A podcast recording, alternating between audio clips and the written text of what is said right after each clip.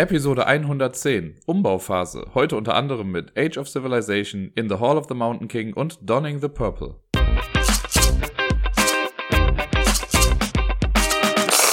Ein letztes Mal im Jahre 2019 heißt es Hallo und herzlich willkommen zur neuesten Folge vom Ablagestapel. Hier ist wieder der Dirk und verglichen mit den letzten beiden Episoden habe ich dieses Mal ein kleines bisschen mehr zu erzählen. Zumindest was die Spiele angeht. Das war ja in den letzten beiden Folgen so ein bisschen spärlich besetzt alles hier. Gerade letzte Woche war ja nur ein Spiel irgendwie drin, nur Dropmix. Das hat sich jetzt geändert. Glücklicherweise konnte ich über die Feiertage echt ein bisschen was zusammenzocken.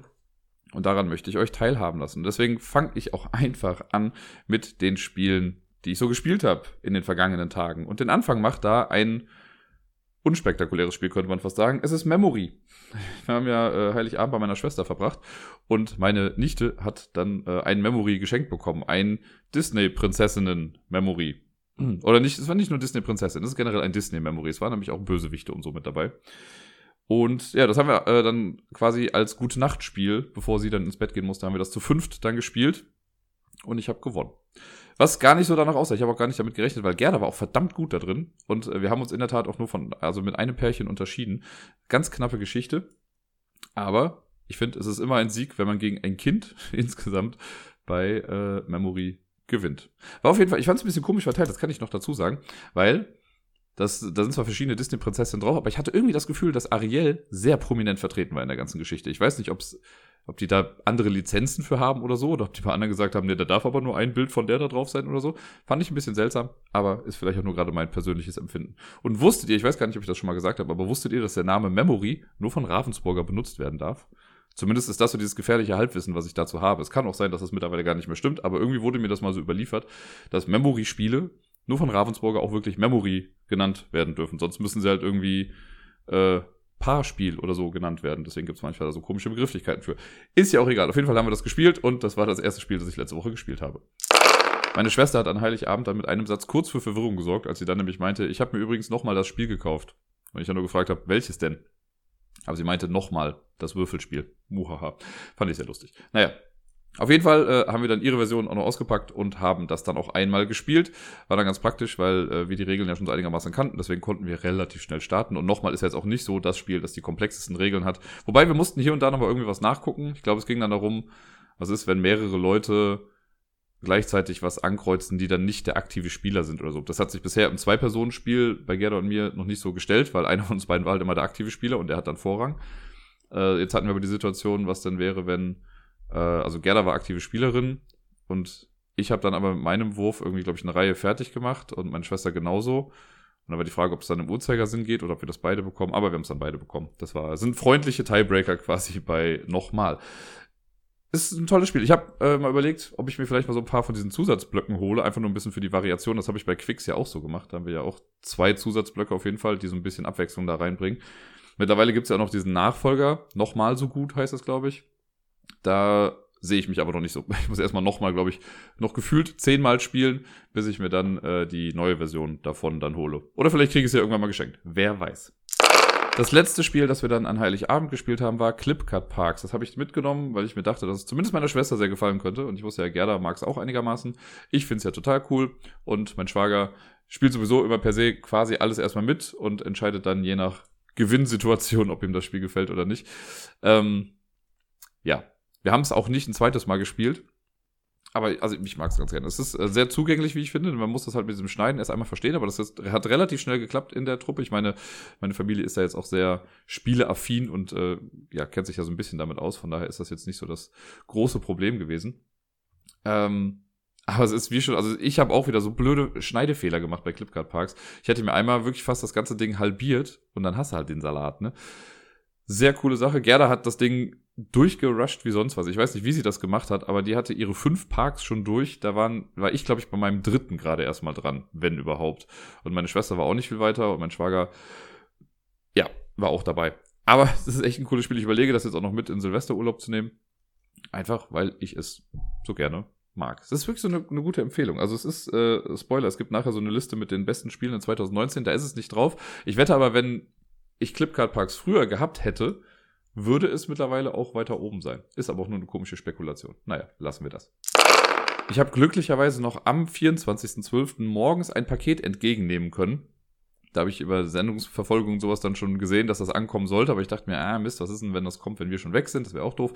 Aber dann kam es irgendwie schon relativ früh morgens um 11 Uhr oder so, glaube ich, dann an.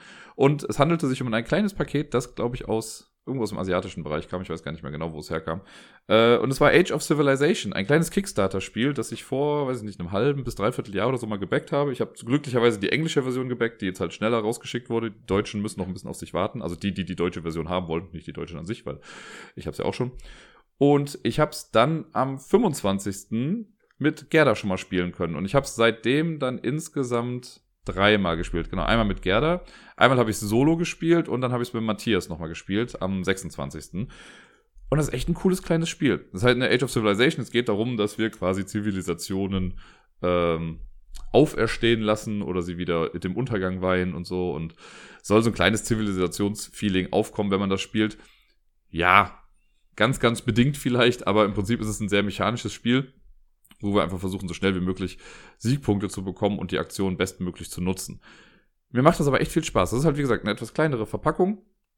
Und man braucht auch gar nicht viel irgendwie auf dem Tisch. Man hat zum, also jeder Spieler kriegt ein so eine kleine Technologiekarte vor sich, so ein kleiner Tech-Tree ist das. Und dann gibt's einen Stapel mit Zivilisationskarten. Da sind, schlag mich tot, 50 verschiedene Zivilisationen oder so drin. Das sind so ganz kleine Karten.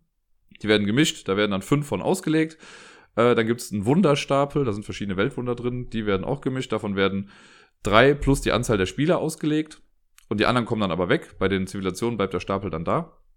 Äh, und dann gibt es so eine Aktionskartenreihe. Das sind acht Karten, meine ich. Acht oder neun. Weiß ich gerade nicht genau. Die werden auf jeden Fall gemischt und dann in der zufälligen Reihenfolge einfach offen ausgelegt. Und darüber kommt so eine, ähm, ja, eine Karte auch nochmal mit Aktionsfeldern drauf. Das sind so drei permanente Aktionskarten. Die ist genauso breit wie drei kleine Aktionskarten. Die wird dann ganz nach links an die Reihe angelegt, so dass quasi ein Block aus der oberen großen Karte und den drei Karten darunter entsteht. Und dann spielt man das Spiel sechs Runden lang und am Ende jeder Runde wandert diese Karte, diese große Karte, wandert um eine Karte nach rechts weiter. So dass dann in der letzten Runde die Karte quasi rechtsbündig anliegt. Und in einer Runde hat man immer die sechs Aktionen zur Verfügung, die quasi durch diesen Block vorgegeben werden. Also immer die oberen drei Karten, das sind so drei Aktionen, die man immer gleich hat. Und darunter die drei Aktionen wechseln so nach und nach durch. Das heißt, es kann sein, dass eine Aktion, die total gut ist für alle, relativ spät erst kommt und dann so nach und nach, also dann drei Runden da ist und dann aber auch wieder weg ist. Oder es gibt auch Aktionen, die dann nur in der ersten Runde da sind und dann nie wiederkommen, weil das eben die allererste Aktionskarte da ist. Das Ganze ist so ein kleines bisschen auch so ein Worker-Placement-Spiel, weil jeder Spieler muss zu Beginn sich für eine Zivilisation entscheiden, die ausliegt. Das sind halt, die haben verschiedene Namen und so und die haben dann Fähigkeiten, die ansatzweise vielleicht irgendwas mit dieser Zivilisation zu tun haben. Genau habe ich das nicht überprüft, weil da sind auch sehr, sehr, ich will nicht sagen absurde Zivilisationen mit dabei, aber einfach Zivilisationen, von denen man so in normalen Zivilisationsspielen jetzt noch nicht großartig was gehört hat. Die Germanen zum Beispiel, haben noch nie gehört. Naja. Man nimmt sich am Anfang dann eine Karte und dann ist es so, dass dann aus dem Vorrat kommen dann äh, auf alle Zivilisationen, die man nicht genommen hat, kommt dann jeweils eine Münze. Das ist übrigens ein Mechanismus, der mir, also der fällt mir immer wieder auf, dass mir der total gut gefällt. Das ist, war ja schon bei Small World so, da muss man die Sachen ja dann selber bezahlen. Wenn man Sachen überspringen will, dann legt man da Geld drauf und dann wird das attraktiver für den nächsten. Und hier ist das auch so. Zivilisationen, die erstmal nicht genommen werden werden, haben irgendwann einfach echt viel Geld auf sich und sind dadurch dann vielleicht nochmal ein bisschen attraktiver. Ich mag das sehr gerne. Wenn man dann eine Zivilisation hat, dann legt man die vor sich hin. Die gibt einem dann einmal so eine Fähigkeit für die aktive, äh, aktive Zivilisation und so eine Legacy Ability, die quasi das ganze Spiel über dann bleibt. Und die Zivilisationskarten geben auch an, wie viele Arbeiter ich habe in meiner Runde. Dann nehme ich mir diese Arbeiter und wenn ich am Zug bin, dann mache ich mit meinen Arbeitern meine Aktion. Dann kann ich diese sechs Aktionen, die es da gibt, kann ich dann nutzen, wie ich möchte. Wenn ich fertig bin, nehme ich meine Arbeiter wieder zurück und dann ist der nächste Spieler dran. Also man blockiert sich die Plätze irgendwie nicht, sondern es geht wirklich eher darum, dass man seine Sachen gut plant. Es gibt ein paar Sachen, wie man sich gegenseitig an den Karren pissen kann. Das hat was mit Militär zu tun, da versucht man einfach seine Militärstärke hochzutreiben und immer mal wieder im Spiel gibt es so Kriege und wer dann die niedrigste Militärstärke hat, der verliert dann einen Arbeiter. Das ist aber im Prinzip schon alles, wo man sich jetzt großartig in die Quere kommt. Es gibt manchmal ein paar Fähigkeiten von Zivilisationen, wo man dann Geld klauen kann oder ein anderes verliert dann Geld. Aber so richtigen Konflikt gibt's jetzt dann nicht, würde ich sagen. Ähm, wenn ich dann meine Aktion gemacht habe, genau, dann bin ich fertig und am Ende der Runde muss ich noch gucken, auf welchen Plätzen ich meine Arbeiter eingesetzt habe. Es gibt weiße Einsatzfelder, die, da kriegt man die Arbeiter einfach wieder zurück. Es gibt aber auch rote Einsatzfelder, das sind meistens dann etwas stärkere Aktionen. Da verliert man den Arbeiter dann und der ist dann weg. Für immer, quasi. Man kann anstelle seiner Aktion auch sagen, ich setze eine Runde aus, mache mal eine Rest-Action, dann kriegt man einen Arbeiter aus dem Vorrat zurück und zwei Geld.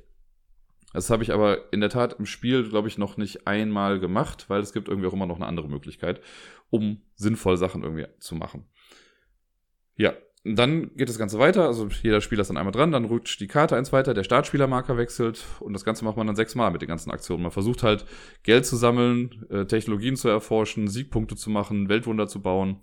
Genau. Und irgendwann kann es aber auch mal sein, dass man an einen Punkt kommt, wo man mit seiner derzeitigen ähm, Zivilisation nicht mehr so wirklich weiterkommt. Und dann kann man die untergehen lassen, beziehungsweise man kann dann aus dem Zivilisationsmarkt sich eine neue Karte nehmen, kriegt dann auch eventuell die Bonusmünzen, die da gerade drauf liegen. Äh, und dann kann man sich mit der Karte auch nochmal entscheiden, will ich, dass das meine neue aktive Zivilisation wird? Dann lege ich die einfach so oben auf meine alte Zivilisation drauf und kriege dann auch die neuen Arbeiter, die da draufstehen. Oder ich ähm, ja, verleibe mir die ein und schiebe die Karte dann drunter, so dass nur die Legacy Ability zu sehen ist. Und dann habe ich halt keine neuen Arbeiter und so, aber ich habe eine neue Fähigkeit einfach zu meiner derzeitigen Fähigkeit hinzugewonnen. Das sind so die Aktionen, die man damit eigentlich dann machen kann. Man kann den Markt auch komplett allein lassen, denn äh, wir spielen ja sechs Runden. Man darf aber insgesamt nur drei Zivilisationen sich aus dem Markt nehmen. Das heißt, wenn ich das die ersten drei Runden schon mache, dann muss ich am Schluss die letzten drei Runden mit dem klarkommen, was ich dann halt noch so habe. Und das kann dann was schwierig werden. Das heißt, man muss sich das wirklich so ein bisschen einteilen. Am besten ist es, man nimmt sich alle zwei Runden eine neue, dann bleibt es vielleicht frisch. Ich habe aber auch schon letztens jetzt dann in der letzten Runde mir eine neue Zivilisation genommen, einfach weil es das, äh, ja, weil sich das ergeben hat. So. Und das ist echt ganz cool. Also dadurch, dass die, diese Aktionsreihe jedes Mal anders ist, die wird ja halt gemischt, äh, ergibt sich da immer was anderes. Die Zivilisationen, die ausliegen, sind immer anders. Die Wunder, die ausliegen, sind anders. Was jetzt per se erstmal an sich gleich ist, ist immer der Tech-Tree, aber auch da gibt es eine Variante, dass man da so einen kleinen Draft machen kann, weil es gibt so Upgrade-Karten, die man auf den Tech-Tree drauflegen kann und dann könnte jeder mit noch so einem etwas anderem Tech-Tree irgendwie starten. Generell gibt es da noch so ein paar Varianten, einmal was mit dem Draft oder so kleine Plättchen, die man auch noch über bestimmte Sachen legt. Das ist schon echt ganz cool. Also für so ein kleines Spiel finde ich das extrem beeindruckend, was da alles so drin ist. Was ich auch immer sehr mag, da sind dann jeweils für ein Wunder und für eine Zivilisation ist noch so eine Blankokarte drin. Das heißt, man kann sich theoretisch auch selbst noch was ausdenken, was man dann damit reinfriemeln möchte. Sehr, sehr cool. Es hat eine Solo, also einmal einen normalen Solo-Modus, das ist dann, glaube ich, der Skirmish-Modus oder so heißt das, wo man einfach nur versucht, eine gewisse Punktzahl zu erreichen. Das habe ich jetzt einmal gemacht und fand ich ganz nett soweit. Dann kann man so Achievements anlocken und sowas. Äh, beziehungsweise halt Sachen versuchen freizuspielen. Es gibt aber noch eine ganze Solo-Kampagne. Das sind fünf verschiedene Missionen, die einen anderen Aufbau haben, wo man bestimmte extra Regeln befolgen muss. Und da kann man sich auch nochmal durchfuchsen. Und beim ersten Durchlesen in diesem Szenario-Booklet wirkt das auch wirklich so, als hätten die sich da echt viel Mühe mitgegeben, dass die Sachen auch einfach anders wirken. Also, dass sich jedes Spiel auch wirklich dann ein bisschen anders spielt. Da habe ich sehr viel Bock drauf, das mal auszuprobieren und im besten Fall auch komplett durchzuspielen in dieser kleinen Box steckt mehr Replay-Value als in manchen großen Boxen auf jeden Fall drin. Und deswegen bin ich sehr, sehr froh, dass ich das jetzt hier habe. Das ist Age of Civilization. Am Wochenende, also vor Weihnachten, kam noch ein anderes großes Paket an oder größeres Paket an. Und zwar war das auch ein Kickstarter-Spiel, und zwar äh, In the Hall of the Mountain King wo ich irgendwie vorher so dieses extrem gefährliche Halbwissen hatte und immer nur dachte, das wäre so eine Art Kurzgeschichte oder sonst irgendwie was. Aber der liebe Matthias hat mich da verbessert. Das ist äh, ein Lied eins, viele von euch kennen das Lied wahrscheinlich, dieses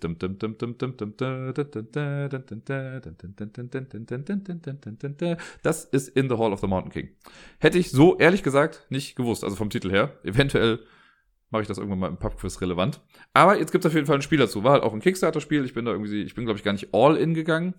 Aber ich habe die Kickstarter Deluxe Edition oder sowas mit noch der Solo- bzw. Koop-Modus-Kampagne mir dazu bestellt.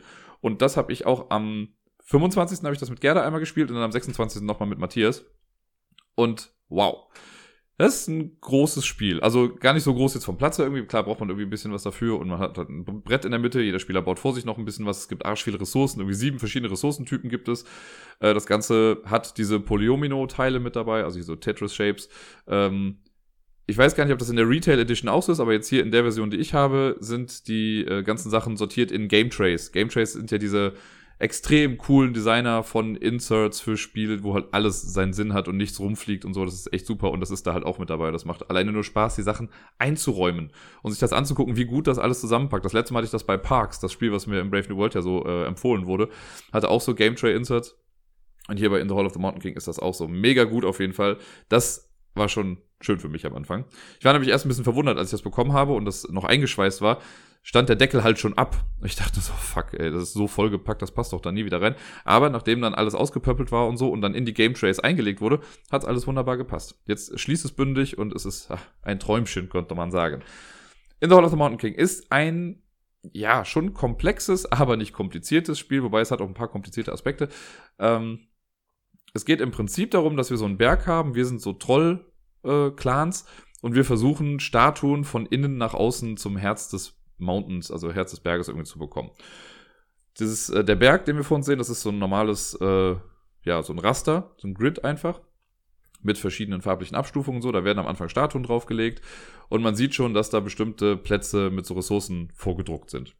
Jeder Spieler hat so ein kleines Playerboard, kriegt sechs Startkarten, glaube ich. Und dann macht man am Anfang so eine Art, also man baut sich quasi mit seinen Karten im Laufe des Spiels so eine kleine Pyramide. Unten sind vier, dann drei, dann zwei, dann eins. Und die untersten vier, die baut man schon direkt am Anfang. Dafür hat man seine sechs Karten, man mischt die, zieht zwei Karten davon, entscheidet sich dann für eine von den beiden Karten, wo man sie hinlegt, dann zieht man eine neue nach und so weiter und so fort. So dass man dann im Normalfall dann am Ende noch eine Karte in der Hand hat und noch eine Karte im Deck. Und das ist deswegen wichtig, weil auf den Karten, die man hinlegt, die geben vor, welche Startressourcen man hat. Der Startspieler kriegt nur die Startressourcen von den Karten, die jetzt ausliegen. Der zweite und ich glaube auch der dritte Spieler, die kriegen dann noch zusätzlich die Startressource, die sie jetzt noch in der Hand haben. Und der vierte und der fünfte Spieler, wenn man das mit fünf Leuten spielt, die kriegen dann noch die Startressource, die jetzt auch noch im Stapel quasi liegt. Wenn man das dann gemacht hat, dann kommen die Karten aber alle weg. Man legt das Playerboard auf die Startressourcen, damit man die nicht mehr großartig sieht. Und dann geht's quasi los. Man sucht sich noch einen Startplatz aus auf dem Feld. Und da gibt's, es gibt äh, ein doppelseitiges Spielbrett. Und da muss man sich entscheiden halt für, es gibt eine Seite für drei Spieler, eine für vier und fünf Spieler. Und bei zwei Spielern kann man sich aussuchen, auf welcher Seite man spielt. Da muss man sich nur auf eine Zahl einigen, dass man irgendwie im richtigen Abstand voneinander startet. Ja, und dann der generelle Ablauf ist auch relativ einfach. Was man nämlich macht, ist das erste, was man immer macht, ist, man kann gucken, ob man einen Zauberspruch, da sind so drei Zauberspruchkarten, die auslegen, ob man einen Zauberspruch benutzt. Und um das zu machen, muss man so einen lila Runenstein, die bekommt man dann im Laufe des Spiels, äh, muss man dann auf einen Zauberspruch setzen. Da macht man den Effekt, der da drauf steht, oder es gibt einem irgendwie einen Bonus für diese Runde. Und dann macht man weiter. Man kann auch einen Workshop benutzen. Das sind so kleine Plättchen, die im Laufe des Spiels mit aufs Feld kommen und so. Da kann man meistens Ressourcen mit umwandeln. Bei den Zaubersprüchen ist noch zu sagen, die bleiben nicht ewig. Das heißt, wenn ein Zauberspruch drei Runen auf sich drauf hat und der Spieler, der das ausgeführt hat, ist dann fertig damit, dann disintegrated dieser Spell. Und das heißt, der kommt dann weg, kommt unter das Deck und wird neuer aufgedeckt. Das heißt, wenn er jetzt ein super krasser Zauberspruch ist, den alle irgendwie super abfeiern, wird der nicht ewig draußen bleiben, weil nachdem der dreimal benutzt wurde, ist er halt weg. Finde ich auch ganz nett. Nachdem man das dann gemacht hat, also Spell und oder Workshop benutzen, man kann beides machen, muss aber auch nicht beides machen, wie man möchte. Danach muss man dann entweder einen neuen Troll äh, recruiten, also anheuern, oder einen Tunnel ausgraben. Tunnel ausgraben ist relativ einfach. Wir sammeln ja Ressourcen. Es gibt drei Bauressourcen. Stein, Eisen und Hearthstone. Ich weiß nicht, wie es auf Deutsch dann übersetzt wird, mit Herzstein vielleicht oder so. Äh, und wenn ich jetzt einen Tunnelteil graben möchte, das zum Beispiel vier Felder lang ist, das sind dann diese Polyominos, ähm, dann muss ich viermal die gleiche Ressource bezahlen. Welche Ressource das ist, ist mir überlassen, aber in der Reihenfolge Stein, Eisen, Hardstone geben die dann mehr Punkte. Das heißt, wenn ich äh, zum Beispiel mit Stein einfach was baue, viermal Stein gibt mir dann vier Punkte. Bei Eisen ist es dann schon, sind glaube ich sechs Punkte oder sieben Punkte und bei Hardstone sind es dann schon zehn Punkte oder weiß ich nicht genau. Also Hardstone ist so die wertvollste Vari ähm, das wertvollste Material in dem ganzen Spiel. Das lege ich dann so aus und baue dann so quasi mein Tunnelnetzwerk. Ich muss immer angrenzend bauen. Ich darf nie mit den äh, gegnerischen Tunneln irgendwie kollidieren oder in die reinbauen oder an die dran bauen. Und man versucht dann Statuen in sein Netzwerk reinzuholen und manchmal auch größere, größere Areale irgendwie zu bauen. Das muss jetzt nicht so ein Schlauchnetzwerk sein, sondern man kann auch größere Ansammlungen von Tunneln quasi bauen. Äh, denn im dritten Schritt gibt's dann den Schritt Dedicate Great Halls. Wenn man nämlich so ein, angenommen, so ein 3x4-Feld irgendwie zusammenhängend gebaut hat, dann kann man da auch so eine große Halle draus machen und das gibt dann nochmal extra Punkte am Ende des Spiels. Alternativ, wenn ich nicht bauen möchte oder kann, weil ich vielleicht gerade keine Ressourcen habe, kann ich halt einen Troll anheuern. Und es gibt eine Auslage, das ist auch so eine kleine Pyramide mit ähm, Trollen in drei verschiedenen Leveln, 1, 2 und 3. Von der, vom ersten Level, da liegen fünf Trolle aus, dann darüber liegen vier Trolle in Level 2 und in Level 3 liegen drei Trolle aus. So, Trolle des ersten Levels kann ich mir einfach nehmen. Nehme ich mir dann aus der Reihe, pack die dann in meinen Trollsmoot, so heißt das, in meine kleine Trollpyramide. Da komme ich gleich nochmal zu. Und da wird einfach was Neues draufgesetzt. Wenn ich jetzt aber einen Troll aus der zweiten, aus dem zweiten Level haben will, muss ich die beiden, die da drunter liegen, also links und rechts darunter, muss ich dann briben, also bestechen, und dann muss ich da Geld drauflegen. Wenn ich einen aus dem dritten Level haben will, muss ich die fünf, die quasi so da drunter liegen, die muss ich dann alle bestechen. Das ist also relativ teuer. Wenn ich mir einen Troll nehme, auf dem Münzen sind, dann kriege ich natürlich auch die Münzen. Aber wenn ein Troll vier Münzen auf sich hat, dann geht er in Rente. Dann ist er einfach raus. Dann wollte den so lange keiner haben. Dann nimmt er sich das Geld selber und haut dann einfach ab und dann wird da jemand Neues hingelegt. Also so ähnlich wie bei den Spells, die dann so nach und nach weggehen, gehen auch die Trolle nach und nach weg, wenn die keiner haben möchte. Ähm, genau, wenn ich dann so einen Troll bekomme, dann muss ich den in meine Trollpyramide reinlegen. So, dass der halt zwischen zwei äh, darunter liegenden Trollen liegt und dann wird so ein, das heißt dann, a Carcass ist triggered. Das heißt, der Troll, den ich hinlege, der produziert dann auch schon direkt die Ressourcen, die auf ihm drauf sind. Und alle, die da drunter sind, bis zum Ground Level quasi, produzieren dann auch nochmal. Also diese angrenzend da drunter sind. Das ist dann lustig, wenn ich dann halt meine Pyramide vollständig gebaut habe und die letzten äh, auf dem obersten Level den letzten Troll setze, dann werden alle nochmal getriggert und alle produzieren nochmal. Und das ist so mit einer der Hauptmittel irgendwie oder ähm, ja, der Hauptmechanismen, wie man an die Ressourcen kommt, indem man halt die Trolle produzieren lässt, wenn man halt neue dahin legt. Man muss dann noch gucken, die Ressourcen bleiben auf den Trollen liegen und wenn dann ein Troll produzieren sollte, aber er hat noch seine Ressourcen auf sich drauf, dann produziert er die nicht nochmal, weil er trägt seine Ressourcen ja schon. Das heißt, man muss das erst verbrauchen alles und dann wieder das neu starten und so weiter und so fort sehr cooler Mechanismus, hat mir echt viel Spaß gemacht und ist echt ein bisschen thinky, weil man dann oft gucken muss, okay, ich muss die Ressourcen eigentlich noch loswerden, dafür müsste ich aber die Aktion machen, dafür fehlt mir aber was, vielleicht muss ich dann irgendwie anders an Ressourcen kommen und so weiter und so fort. Man kann auch noch an Ressourcen kommen, indem man Tunnel baut, weil durch das Tunnelbauen überdeckt man manchmal bestimmte Felder und da sind dann Ressourcen draufgedruckt und dann kriegt man die dann auch. Manche Felder in dem äh, Berg haben auch so Rubble Spaces, also dann so Gesteinsbrocken quasi drauf und um die zu überbauen, muss man so kleine Hammer-Token ausgeben. Das ist also viel, was man beachten muss. Das kann eigentlich schon mal ein bisschen den, den Kopf sprengen und so. Es soll, glaube ich, 90 Minuten gehen, das Spiel. Bisher hat es bei uns ehrlich gesagt noch gar nicht so lange gedauert, aber ich habe es bisher auch nur zu zweit gespielt. Ich kann mir vorstellen, wenn man das mit drei, vier, fünf Leuten spielt, dauert es wirklich auch länger. Weil jeder Spieler ja trotzdem das Gleiche so an sich macht im Laufe des Spiels. Naja. Ähm, der letzte Schritt, den man dann noch macht, also nachdem man auch diese Great Halls dedicated hat, ist, man darf Statuen bewegen. Da gibt's dann so kleine Minenschubkarren, die man dann ausgeben kann. Und für jede Schubkarre kann man dann eine Statue um ein Tunnelfeld weit bewegen oder ein Tunnelteil weit bewegen. Und man versucht die auf ähm, so kleine Podeste zu bekommen, die man im Laufe des Spiels auch sich quasi erspielen kann und dann kann man die hinstellen auf bestimmte Felder. Dafür gibt's dann an sich schon mal manchmal Punkte. Das würde jetzt zu sehr ins Detail gehen, wenn ich das alles erklären würde, weil da gibt's dann so Restrictions, wann man wo was bauen kann und was dann Punkte gibt. Aber im Prinzip gibt's, ist es immer ganz gut, wenn man möglichst nah an dem Heart of the Mountain Podeste hat und da Statuen draufstellt, weil das gibt dann die meisten Punkte. Man kann Statuen auch in die Great Halls schicken, da gibt's dann immer so einen Altar-Space, äh, da kann man die draufpacken, das gibt dann auch nochmal Punkte, aber da muss man dann auch schon gut abwägen, ob sich das überhaupt lohnt, ob es nicht besser ist, wenn man die Statue woanders hinbringt. Viele, viele Möglichkeiten, um Punkte zu machen. Das Tunnel ausgraben gibt einem auch immer schon sofort Punkte. Das steht auch in den Regeln drin, das soll man nicht vergessen, weil ähm, also man soll da so ein Habit draus machen, wenn ich jetzt was bauen möchte, dann sage ich an, welche Ressource ich benutzt habe und wie groß der Tunnel ist, den ich nehme, damit ich dann direkt gucken kann, okay, so viele Punkte gibt mir das. Und das trägt man dann halt da ein. Am Ende gibt es auch so ein bisschen Endgame-Scoring. Das Spiel ist nämlich dann vorbei, wenn ein Spieler, also in einem Zweispielerspiel ist es so, wenn ein Spieler seinen zehnten Troll in seinen Trollsmut hat, dann wird das Endgame getriggert und jeder hat nur noch zwei Züge. Beziehungsweise wird erst die Runde zu Ende gespielt und dann hat jeder noch zwei Züge und dann ist vorbei. Der Spieler, der das Endgame triggert, kriegt drei Punkte dafür, dass er das gemacht hat. Wenn man zu dritt oder bis zu fünf Leuten spielt, dann gibt es noch so ein zweites Token und da passiert das erst bei dem zweiten Spieler, der das, äh, seinen zehnten Troll hat. Der erste Spieler, der seinen zehnten Troll hat, der kriegt einfach fünf Bonuspunkte, aber das Spiel geht noch normal weiter. Und wenn dann erst der zweite Spieler seinen zehnten Troll hat, dann wird dieses Endgame mit den zwei Runden nochmal ausgelöst. Dann gibt es nochmal Punkte für diese äh, Podeste, die man gebaut hat am Ende. Es gibt nochmal Punkte für Ressourcensets. Für jeweils drei gleiche Ressourcen gibt es einen Siegpunkt und man kann im Laufe des Spiels immer vier Ressourcen, egal welcher Art, gegen eine bestimmte andere Ressource tauschen. Das ist auch echt ganz gut und hilfreich in dem Spiel. Ähm, was gab es dann noch für Bonuspunkte? Genau, für die Statuen gibt es nochmal Punkte und für die Great Halls gibt es auch noch die Punkte am Ende. Genau, und das wird alles zusammengetragen und dann guckt man, wer die meisten Punkte hat und der mit den meisten Punkten hat dann gewonnen. Gegen Gerda habe ich gewonnen. Das war aber lustig, weil wir haben irgendwie also hatten gar nicht so hohe Punktzahlen. Ich dachte auch anfangs erst, dass Gerda gewinnen wird, aber ich habe durch so ein paar Great Halls habe ich noch gute Punkte gemacht.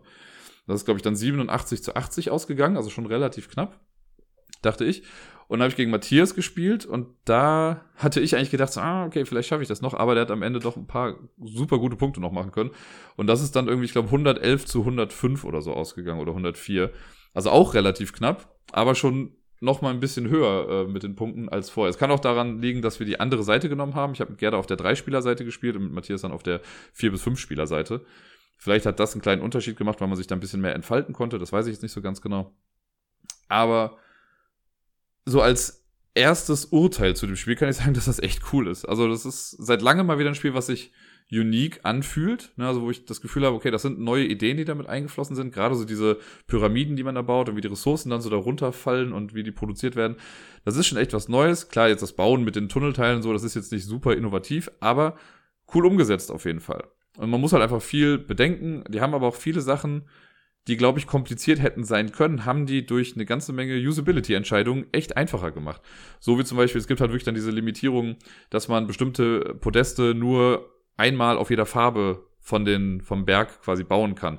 Das wäre total unübersichtlich normalerweise, aber dadurch, dass man im Setup so einen kleinen Schritt mit eingeführt hat, wo so kleine Token ausgelegt werden, ist das total übersichtlich, finde ich. Also man kann das auf einen Blick irgendwie alles sehen und das macht Spaß. Da hat sich wirklich jemand Gedanken dazu gemacht. Das ist einfach ein gut durchdachtes Spiel. Und das mag ich einfach sehr. Das sieht vom, vom Artwork her, ist bestimmt nicht jedermanns Sache. Das hat so einen etwas düsteren Stil. Die ganzen Trolle und so, ob das jetzt thematisch für jeden was ist, ist auch nochmal fragwürdig. Das kommt jetzt thematisch auch nicht so mega rüber, dass man da jetzt irgendwie für Trolle irgendwas macht. Aber es hat schon was Cooles. Gerade in der Kickstarter Deluxe Edition sind die Ressourcen und alle halt auch echt super. Und diese kleinen Statuen sehen klasse aus.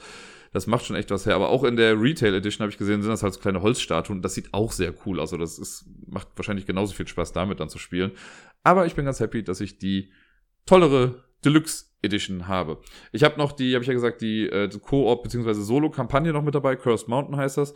Da wird dann ein bestimmter Punkt aus dem Normalspiel komplett rausgenommen. Ich glaube, die Podeste waren das. Und da muss man dann einfach bestimmte Aufträge erfüllen im Laufe des Spiels. Und wenn man das schafft, ist gut. Wenn nicht, dann halt nicht. Und da gibt es so ein kleines Campaign-Booklet irgendwie mit dabei und dann kann man dann immer Sachen ankreuzen. Immer wenn man das Spiel gewinnt, muss man auf der Siegerseite was ankreuzen, was einem dann ein Malus für die nächsten Partien gibt, also dann auch dauerhaft. Und immer wenn man ein Spiel äh, verliert, muss man auf der Verliererseite was ankreuzen und das gibt einem dann aber wieder einen Bonus für die restlichen Partien. Und wenn man das dann alles durch hat äh, oder so und so viele Partien gespielt hat, dann soll man irgendwie, glaube ich, auf beiden Seiten das zusammenzählen. Äh, und dann kann man, hat man so einen bestimmten Titel. Finde ich eine nette Idee für so eine Solo- bzw. Koop-Kampagne. Also man kann es dann auch mit mehreren einfach im kooperativen Modus spielen. Ich weiß nicht, ob ich das dann jetzt Koop spielen möchte, weil es macht mir kompetitiv schon echt sehr viel Spaß, aber solo werde ich es auf jeden Fall zumindest ein paar Mal ausprobieren, um zu gucken, wie das so ist. Also auch da bei In the Hall of the Mountain King kann ich nur eine klare Empfehlung für aussprechen. Das letzte Spiel, das ich damit Gerda am ersten Weihnachtsfeiertag gespielt habe, war nochmal Minecraft Builders and äh, Biomes oder Biomes oder wie auch immer. Das habe ich vom Robert äh, abgekauft. Der hatte das aus irgendeinem Grund doppelt oder so. Und dann habe ich gesagt, ach komm, ich nehme das mit. Zu dem Zeitpunkt dachte ich, ich könnte es ja vielleicht noch in der Schule benutzen. Hat sich jetzt erledigt, aber jetzt habe ich es halt hier. Und äh, ja, ich habe es dann einmal mit Gerda gespielt, die sich anfangs nicht so begeistert davon gezeigt hat. Sie hat dann ganz normal mitgespielt und so. Und es war auch äh, einigermaßen knapp-ish, würde ich jetzt mal sagen. Äh, aber irgendwie hat sie da so nicht den Zugang zu. Ich habe ja auch thematisch, habe ich ja mit Minecraft auch null was am Hut und ich sehe auch nicht den Appeal irgendwie da dran. Aber das Spiel ist echt ganz nett. Ne? Ich habe es ja schon mal, glaube ich, in der Essen-Folge, äh, habe ich ja schon mal angerissen. Ne? Ist ein relativ simples Spiel. Wir haben auch, glaube ich, 20 Minuten oder so nur gespielt zu zweit. Man hat so einen großen Block, wo Würfel drin sind und man sammelt im Prinzip diese Würfel so nach und nach, um damit dann äh, kleine Kärtchen zu bauen die auf so einem Raster ausliegen. Da kann man dann rumgehen, die aufdecken, die dann bauen. Jeder hat so ein kleines Tableau, wo man die Sachen dann drauf baut und man baut quasi in drei Phasen. In der ersten Phase muss, also in jeder Phase muss man auf eine andere Kategorie auf diesen Kärtchen irgendwie dann achten. Und erst ist es der Landschaftstyp, dann ist es die Baustoffart und am Ende ist es die Gebäudeart. Da versucht man einfach große zusammenhängende Felder irgendwie zu bauen. Man kann auch kämpfen, das ist ein Push-Your-Luck-Ding, was ich sehr lustig finde für so ein Spiel eigentlich. Da hat man am Anfang so fünf Karten, also kleine Kärtchen Davon sind drei irgendwie Kartoffeln, das sind die Nieten und die, dann noch so zwei Schwerter. Man kann sich aber neue Waffen im Laufe des Spiels quasi einsammeln und dann immer, wenn man kämpft, werden alle Karten gemischt und dann werden immer drei aufgedeckt. Kartoffeln geben halt keinen Punkt irgendwie im Kampf, aber alle Waffen geben einem halt ein bisschen was. Und so versucht man dann die Monster zu besiegen, neben denen man dann steht auf dem Feld. Echt simpel, schnell erklärt, macht aber irgendwie was her. Also mir macht das Spaß. Gerade so diesen, diesen Würfel am Anfang zu bauen und da so die Ressourcen wegzunehmen, das finde ich schon ziemlich innovativ eigentlich und echt eine coole Idee. Alleine das, in einem anderen Spiel wäre das bestimmt noch besser. Äh, aber hier ist auch schon ganz gut. Ich habe einen kleinen Kritikpunkt habe ich ja bei Minecraft. Ich glaube, das habe ich auch damals schon bei der Messefolge gesagt. Ich finde, dass die Pappe, also diese Holzwürfel sind super. Die sind schön groß, so ähnlich wie bei Imhotep, glaube ich. Ich glaube, müsste in etwa die gleiche Größe sein. Ähm, aber die anderen Materialien finde ich halt alle extrem dünn. Mir macht es noch nicht mal großartig was aus, dass die Playerboards, die man hat, dass das einfach dünnes oder etwas dickeres Papier ist. Aber ich finde die Plättchen, also die Gebäude, die man quasi baut und die Waffen und sowas, die hätten einen Ticken dicker sein können, wie ich finde, weil ich, da sehe ich halt echt, dass sie so nach und nach große Abnutzungserscheinungen haben werden.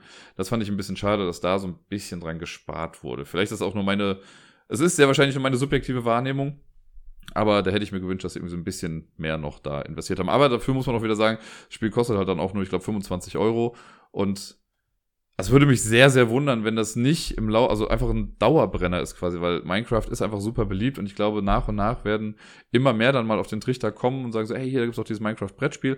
Und sie haben es ja jetzt auch nicht Minecraft das Spiel genannt, das haben sie mir auf der Messe nämlich auch gesagt, sondern Minecraft Builders and Biomes.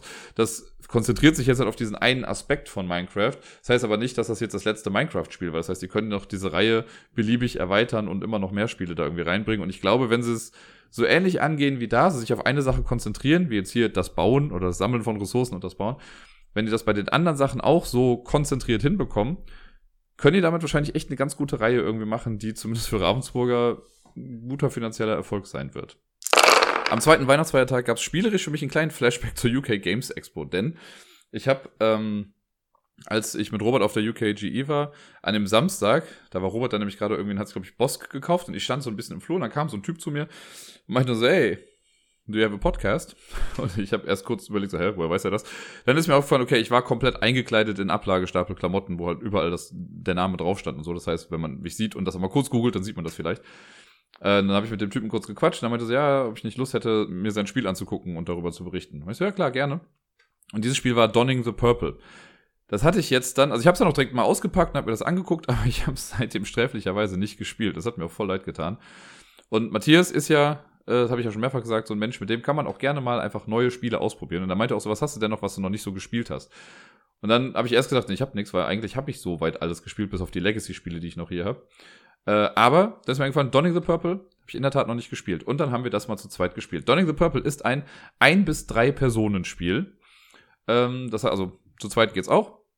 Hat halt diesen Solo-Modus noch. Ich glaube, am besten ist es, kann ich jetzt schon mal sagen, wenn man es zu dritt spielt. Und es geht thematisch darum, dass es quasi den Emperor, den Kaiser von Rom gibt. Und äh, der dann aber immer mal wieder fällt und andere versuchen halt an die Macht zu kommen und so weiter und so fort. Es gibt so eine kleine Map, das Ganze ist semi-kooperativ, denn wir versuchen zum einen natürlich die meisten Siegpunkte zu haben in dem Spiel. Wer am Ende die meisten Punkte hat, der hat gewonnen und die meisten Punkte bekommt man, indem man Emperor wird oder ist und bleibt. Äh, aber die ganze Zeit im Spiel fallen noch so Barbarenstämme oder Gegner halt von außen ein und ja, nehmen so Europa ein bisschen ein. Und dagegen müssen wir auch vorgehen. Und man kann dann halt auch, also entweder gewinnt einer, weil er die meisten Siegpunkte hat, am Ende von vier Runden, und jede Runde ist quasi ein Jahr in dem Spiel, oder aber alle verlieren, weil die Bösen gewonnen haben. Und äh, ja, Matthias hat das Spiel gewonnen, leider. Ich habe aber dann in der Tat zwei, drei Mal auch schon so ein paar Sachen gemacht, um das zu forcieren, dass vielleicht die Gegner dann gewinnen, weil hier in dem Spiel kann man das wirklich so machen, okay, wenn ich nicht gewinnen kann, gewinnt halt keiner. Und dann kann man wirklich arschige Sachen machen, damit A, der Kaiser irgendwie stirbt oder B, die Gegner irgendwie ein bisschen stärker werden. Das ist schon echt ganz cool. Das Spiel ist sehr, sehr kleinteilig und wirkt alles in allem so ein bisschen mechanisch. Ist jetzt nicht so, dass da irgendwie das große Flair aufkommt, von wegen, oh ja, hier Intrigen und sonst irgendwie was, sondern also es greift alles ineinander, das funktioniert auch wunderbar und es war auch echt besser, als ich gedacht habe. Ich habe mir nämlich, wenn ich ehrlich bin, so ich das Cover gesehen habe, dachte ich so, na, ich weiß nicht, ob das so meins ist. Aber doch so jetzt nach einem Mal spielen, wenn das so ein bisschen in Mark und Bein übergegangen ist, was man da macht, macht das schon Spaß. Das ist nämlich so, dass da passieren super viele Sachen. Ich glaube, in jedem Jahr gibt es acht Phasen, die man durchläuft. Das erste ist irgendwie, es kommen neue Gegner ins Spiel. Da muss man dann auswürfeln, wo die dann hinkommen. Und die bewegen sich dann und laufen zu den Hauptstädten. Dann kommen Eventkarten. Dann zieht man fünf Karten, aus einem großen Stapel werden fünf Karten gezogen mit ne meistens negativen Events, die so nach und nach ausgeführt werden. Das macht dann der Emperor und der Emperor muss dann halt auch oft, ja, die Scheiße dann ausbaden, die dann da irgendwie so steht. Dann äh, wird Nahrung produziert. Nahrung, mit der man nachher das Volk dann füttern muss. Und ich war in der ersten Runde war ich Emperor und meine Fresse, ich hatte keine Ahnung, wie ich die alle füttern sollte. Ich bin direkt in der ersten Runde wurde ich quasi abgesetzt und getötet vom Volk, weil ich sie nicht füttern konnte. Dabei war das gar nicht meine Schuld. Naja, ist ja auch egal. Äh, und dann erst kommt die Spielerphase. Das heißt, dann ist der Kaiser fängt dann an, dann hat man irgendwie in der Version, die wir gespielt haben, in der Standardvariante hat man dann zehn Aktionen oder so zur Verfügung, beziehungsweise man kann zehn Sachen machen, bevor man stirbt. In einer Runde selber hat der Emperor dann vier Aktionen im Zweispielerspiel und alle anderen haben drei Aktionen. Und dann macht man, muss man so Stamina-Discs, die gibt man dann aus für bestimmte Sachen. Äh, bei bestimmten Aktionen können dann auch die anderen Spieler die Aktion kopieren und die auch mitmachen. Ja, was macht man? Man kann rumlaufen und ähm, versuchen gegen diese Gegner zu kämpfen. Als Emperor kann man noch neue Legionen heranzüchten und mit denen dann kämpfen. Man kann Sachen bauen und Attentate starten und so. Oder den Senat bestechen. Wenn der Emperor das gemacht hat, dann macht das dann der nächste Spieler und so weiter und so fort. Und am Ende einer Runde wird dann, ich weiß gar nicht, wie ich sagen will, dann werden Gebäude gebaut, weil so Gebäude, die man aufs Spiel bringen möchte, die werden nicht sofort platziert, sondern gibt es so eine Produktionslinie und immer nur die ersten paar Gebäude davon werden dann gebaut. Der Spieler, der den Senat kontrolliert, das ist so eine extra Aktion da oder so ein extra kleiner Mechanismus, der kann dann nochmal so die Baureihenfolge von zwei Gebäuden auch tauschen. Die werden dann platziert und dann dann muss der Emperor gucken, dass das Volk gefüttert wird und für jedes Essen, das er nicht liefern kann, verliert das Volk an Happiness. Das ist so eine quasi der Stimmungs, die Stimmungsleiste des Volkes. Und wenn die ganz runtergeht, dann wird man halt getötet und abgesetzt. Äh, dann werden Steuern bezahlt und man kriegt wieder Geld und dann, ja, war es das quasi. Das macht man halt viermal und am Ende kriegt man halt immer Siegpunkte. Und der Emperor kriegt halt am Ende jeder Runde Siegpunkte für die Stimmung des Volkes und so. Und als Nicht-Emperor ist es dann auch echt schwierig, noch irgendwie an Punkte zu kommen. Bei uns war es so, wie gesagt, ich habe in der ersten Runde bin ich direkt getötet worden, weil ich die Leute nicht füttern konnte. Und seitdem war Matthias dann die ganze Zeit Emperor. Und es ist dann 14 zu 10, glaube ich, ausgegangen. Also es klingt irgendwie knapp, aber ich glaube, das ist sowieso kein Spiel, wo man jetzt super viele Siegpunkte macht. Deswegen sind vier Punkte schon eine ganze Menge das war für mich auch irgendwie nicht mehr so ganz aufzuholen. Es gab so zwei Möglichkeiten, wo ich glaube ich was hätte anders machen können, um ihn, um ihn nochmal zu stürzen oder für mich mehr Punkte rauszuholen. Aber dafür kannte ich das Spiel jetzt auch noch nicht allzu gut. Das ist auch viel Zufall natürlich, weil viel wird ausgewürfelt, wo bestimmte Sachen passieren.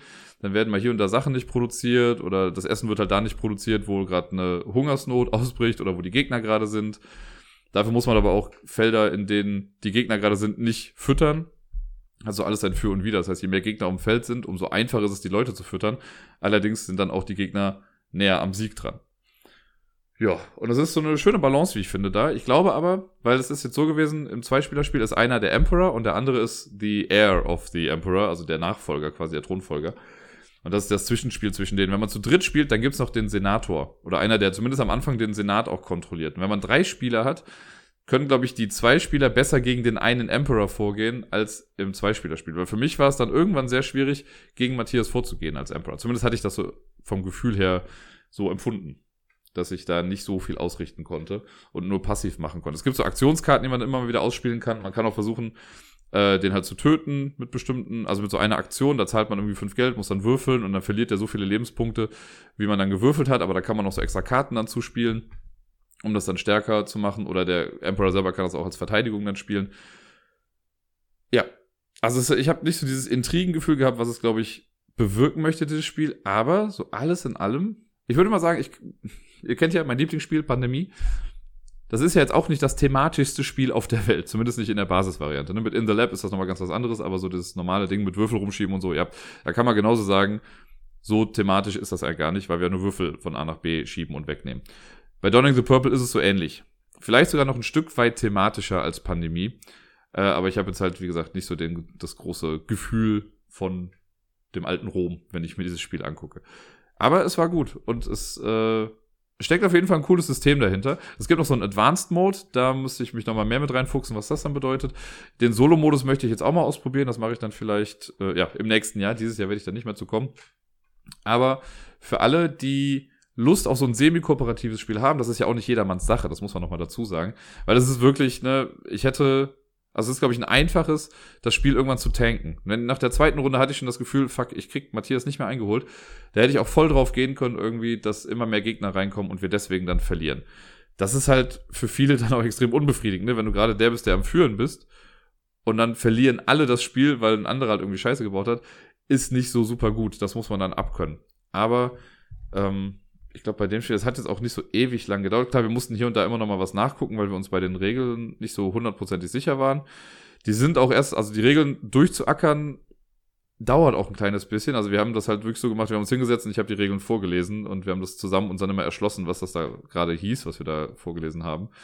Ähm, da muss man auf jeden Fall ein bisschen Zeit für aufwenden. Wir haben ziemlich genau eine Stunde gespielt und ich meine, ja, es ist auch wieder so ein Ding, wenn man mit mehr Leuten spielt, also mit drei Leuten wird es wahrscheinlich auch ein bisschen länger dauern, obwohl man dann eigentlich wieder weniger Aktionen hat. Im Dreispielerspiel ist es so, dass der Emperor drei Aktionen hat und alle anderen nur zwei Aktionen. Macht man also noch weniger Sachen. Ähm, aber das möchte ich zu dritt auf jeden Fall nochmal ausprobieren und solo ausprobieren. Es ist auf jeden Fall habe ich ja gesagt, besser als ich befürchtet habe. Danach haben Matthias und ich eine Runde Terrors of London gespielt. Äh, wollte eigentlich Legendary spielen, aber in meinem Legendary-Koffer herrscht gerade noch so ein bisschen kleines Chaos. Deswegen habe ich das vorgeschlagen, weil es auch ein Deckbuilding-Spiel und ich liebe den Grafikstil ja total. Ihr erinnert euch, das ist das mit diesen Horror-Grafiken, irgendwie so ein bisschen Comic-Horror angelehnt in so einem viktorianischen London. Ähm, ja, und da musste ich durch die Regeln mich nochmal ein bisschen durchfuchsen, weil das Regelwerk ja echt nicht so gut war. Ne? Wir erinnern uns, da war das Ding, es gibt vier verschiedene Kartentypen oder Monster-Einheitstypen die zwar an einer Stelle mal benannt werden, so es gibt diese vier und irgendwann wird gesagt, ah, und es gibt, das sind diese Symbole, aber da wird nie genau gesagt, welches Symbol zu welchem Teil eigentlich gehört. Also ein bisschen bescheuert hätte man wesentlich besser strukturieren können. Aber wenn man das Spiel dann einmal spielt, ist es auch echt ganz cool und man kann schöne Kombos irgendwie spielen. Und ich habe leider nicht viel Land gesehen. Matthias hat mich irgendwann in Grund und Boden gespielt und hat mich fertig gemacht wie sonst was. Das war nicht so ganz feierlich. Auch wenn hin und wieder, also ich konnte so zwei, dreimal konnte ich Sachen machen, die auch echt ganz cool waren, aber er hatte einfach die Oberhand. Da habe ich kein Land gesehen. Ich wollte dann auch keine Revanche mehr haben. Nachdem ich dann reihenweise auf den Sack bekommen habe von Matthias, also abgesehen von Age of Civilization, was ich mit irgendwie, ich glaube, einem Punkt Vorsprung oder so gewonnen habe, hat er nämlich alles andere gewonnen an dem Tag. Haben wir dann nochmal beschlossen, was Kooperatives zu spielen. Und wir haben äh, Rush MD gespielt. Ihr erinnert euch, dieses super tolle Krankenhaus-Echtzeitspiel, was ich ja sehr, sehr gefeiert habe, nachdem ich es auf der Messe dann mitgenommen habe. Da haben wir zwei Runden von gespielt. Die erste Runde war noch so, okay, wir machen mal im normalen Modus das Ganze. Äh, einfach auch damit Matthias das Spiel auch mal besser kennenlernt. Und da haben wir aber schon gemerkt, also am Anfang noch so, das ist so der, der Fluch von solchen Sachen. Er hat es ein bisschen gejinxt, weil er meinte auch noch so, oh, es ist ein ziemlich unaufgeregtes Echtzeitspiel. Mhm. Und dann haben wir irgendwie am Ende gemerkt, oh fuck, hier fehlt ja doch noch hier und da was. Und äh, danach haben wir dann direkt noch eine Runde gespielt und die haben wir dann bewusst auch härter angesetzt und wir haben sie, nee, wir haben sie geschafft, soweit ich weiß, aber es war noch richtig knapp, weil wir am Ende gesagt haben, ach komm, wir machen jetzt noch das mit dazu und dann haben wir, glaube ich, mit einem Punkt noch äh, weil man hat immer diese Medical Points, die man so nach und nach dann ja auch verliert, wenn man Scheiße baut. Und bei einer Sache haben wir dann irgendwas falsch gemacht und dann haben wir da noch was verloren. War auf jeden Fall sehr, sehr knapp. Lustigerweise kam, während wir das gespielt haben, kam Robert dann noch kurz mit dazu und der hat uns dann in der letzten Runde noch zugeguckt. Und er meinte nur so, ich habe keine Ahnung, was hier gerade passiert. Ich glaube, wenn man sich das, wenn man nur zuguckt, ist das auch echt nicht so einfach. Aber also einfach nachzuvollziehen, was man da gerade macht. Aber im Prinzip sind das ja nur so kleine Minispiele, die man so nach und nach macht und halt so ein bisschen Micromanagement, um zu gucken, wo was hinkommt. Und Matthias und ich, wir haben uns da in der Regel schon echt ganz gut abgesprochen. Das hat schon Spaß gemacht. Äh, wir waren da sehr effizient. Ich habe, ja, glaube ich, als ich die, das die letzten Male gespielt habe, habe ich ja schon gesagt, ne, auf dem einfachen Modus hatten Gerda und ich auch gar keine Probleme. Auf dem mittleren Modus war es auch relativ einfach. Ich glaube, man muss das auf hart spielen. Also wenn man es auf dem einfachsten Modus nicht schafft, dann weiß ich ehrlich gesagt nicht, was man, also, nee. Das kann man nicht, nicht schaffen irgendwie. Das ist so blöd.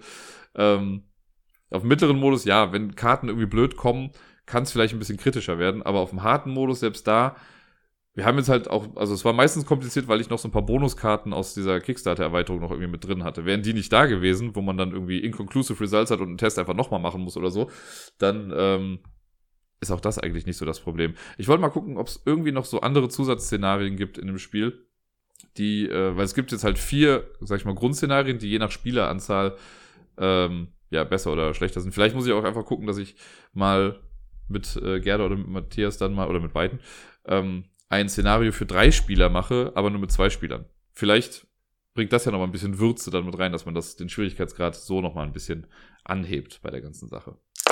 Das letzte Spiel am zweiten Weihnachtsfeiertag war dann mit Matthias und Robert zusammen. Und zwar haben wir eine Runde Sanctum gespielt. Es war äh, spannend, weil für mich war es ja jetzt dann schon das dritte Mal mit dem finalen Produkt, also mit dem finalen Sanctum. Für Robert war es quasi das zweite Mal. Der hat ja den Prototypen mit mir auf der UKGE gespielt und dann äh, jetzt das finale Produkt. Und für Matthias war es das erste Mal.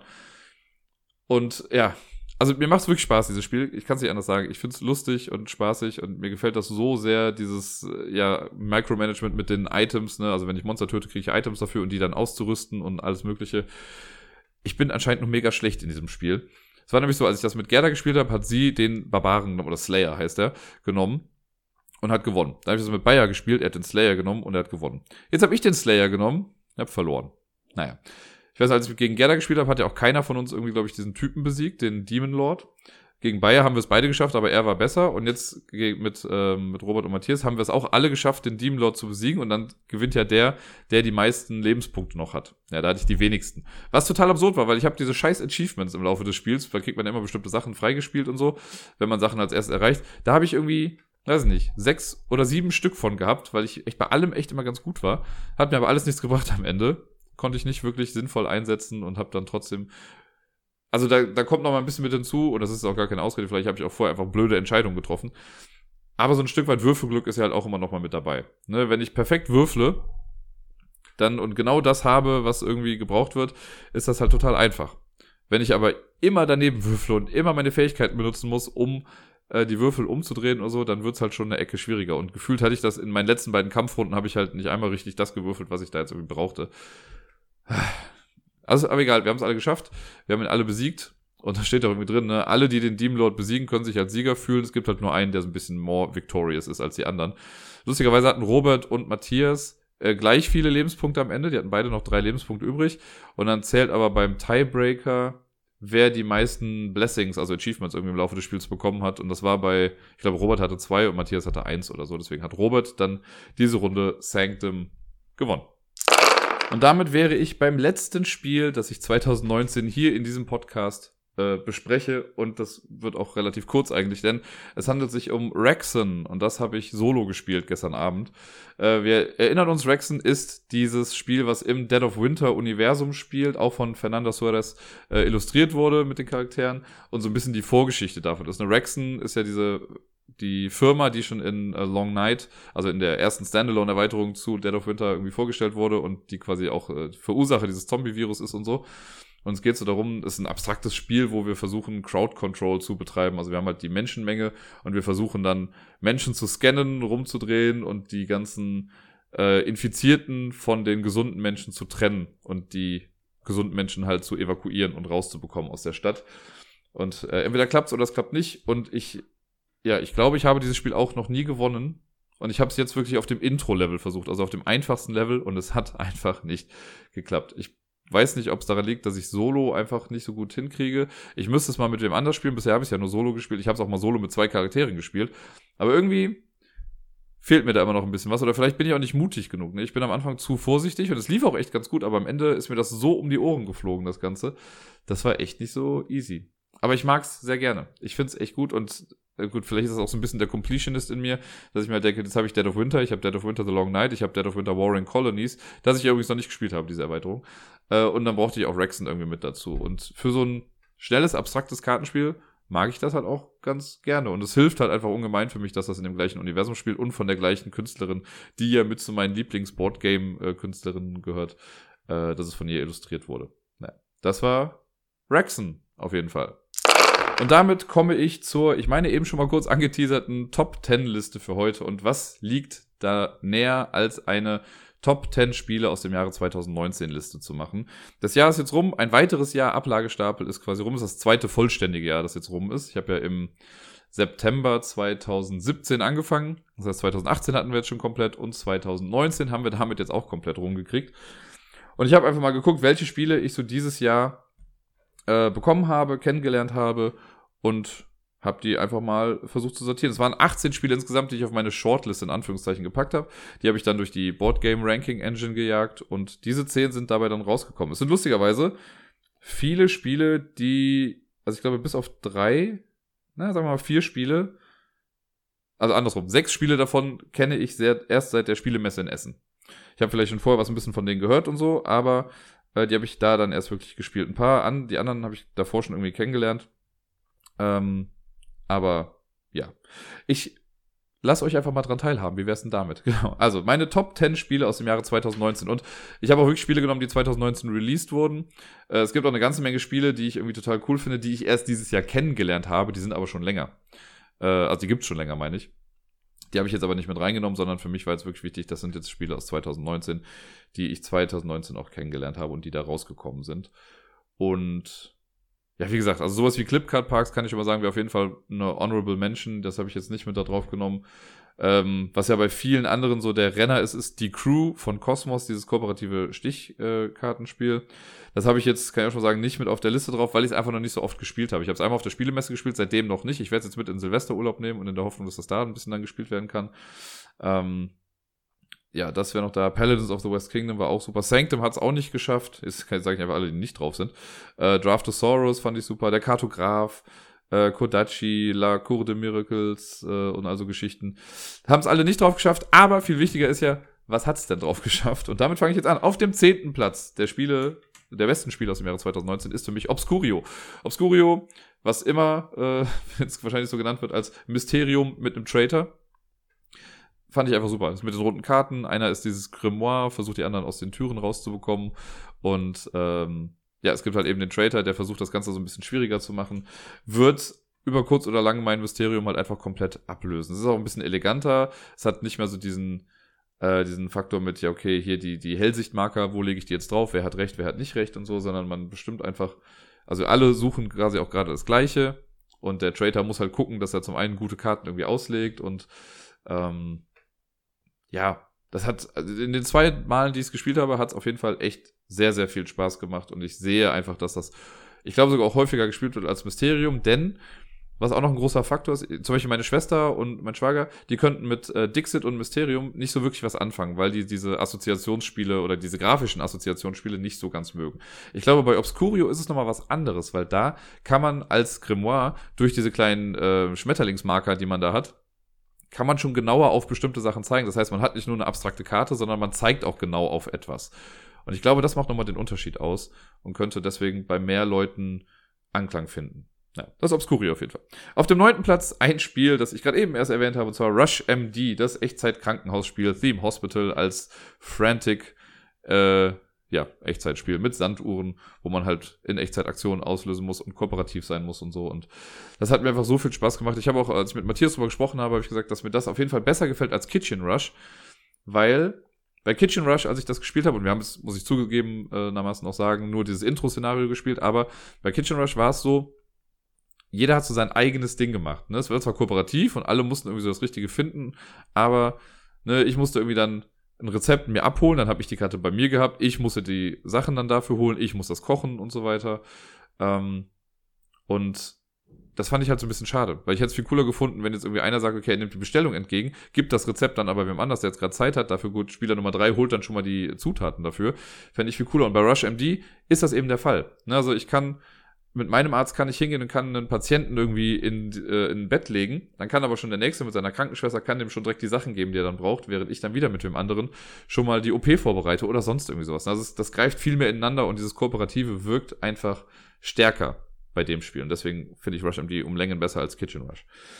Auf dem achten Platz habe ich Paranormal Detectives. Auch das habe ich letzte Woche ja schon mal im Spiel gehabt. Das war da auch schon auf der Top-Liste. Paranormal Detectives ist das Black Stories meets Cluedo meets Schlag mich tot, Activity. Ein Spieler ist der Geist, ist gestorben und alle anderen versuchen rauszufinden, was passiert ist und können ihm halt durch bestimmte Sachen Fragen stellen und die Antworten sind dann aber auf verschiedene Arten und Weisen gegeben. Also mal malt man was auf dem Rücken oder mal muss man mit dem Ouija-Board was machen oder mit Tarotkarten was auslegen. Fand ich sehr gut. Man muss es mögen auf jeden Fall. Man braucht eine Gruppe, die nicht, also man braucht einen Geist, der jetzt vielleicht nicht allzu schüchtern ist. Man muss sich selbst auch ein bisschen zum Affen machen können in der ganzen Sache als Geist. Aber mir hat es sehr viel Spaß gemacht und ich äh, freue mich schon auf die kommenden Runden mit Paranormal Detectives. Auf dem siebten Platz, ein Spiel, das ich auf der Spielemesse kennengelernt habe. Ich wusste schon länger, dass es das gibt und war dann sehr, sehr happy, dass ich es dann auch schon direkt mitbekommen habe, ist äh, First Contact.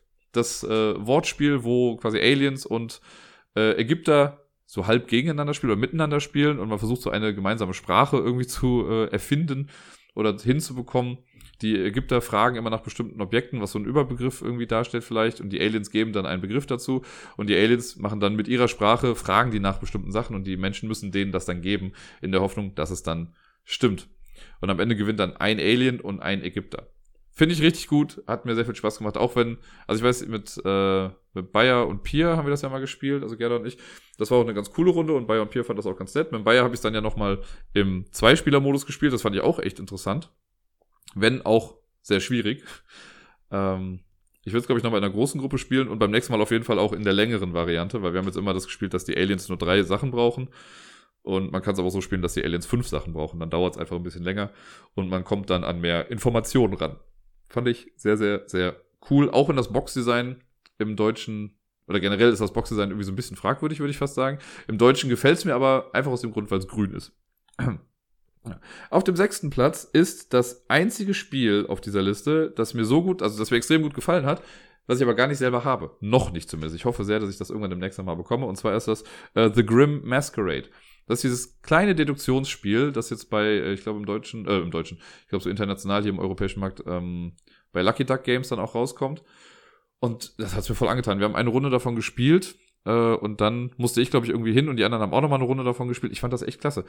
Jeder Spieler kriegt eine verdeckte Identität, eine von acht verschiedenen Märchenfiguren. Äh, das muss man dann geheim halten. Und es gibt acht verschiedene Items, die so auslegen und jeder Charakter hat quasi ein Item, was ihm gefällt und eins, was ihm nicht gefällt.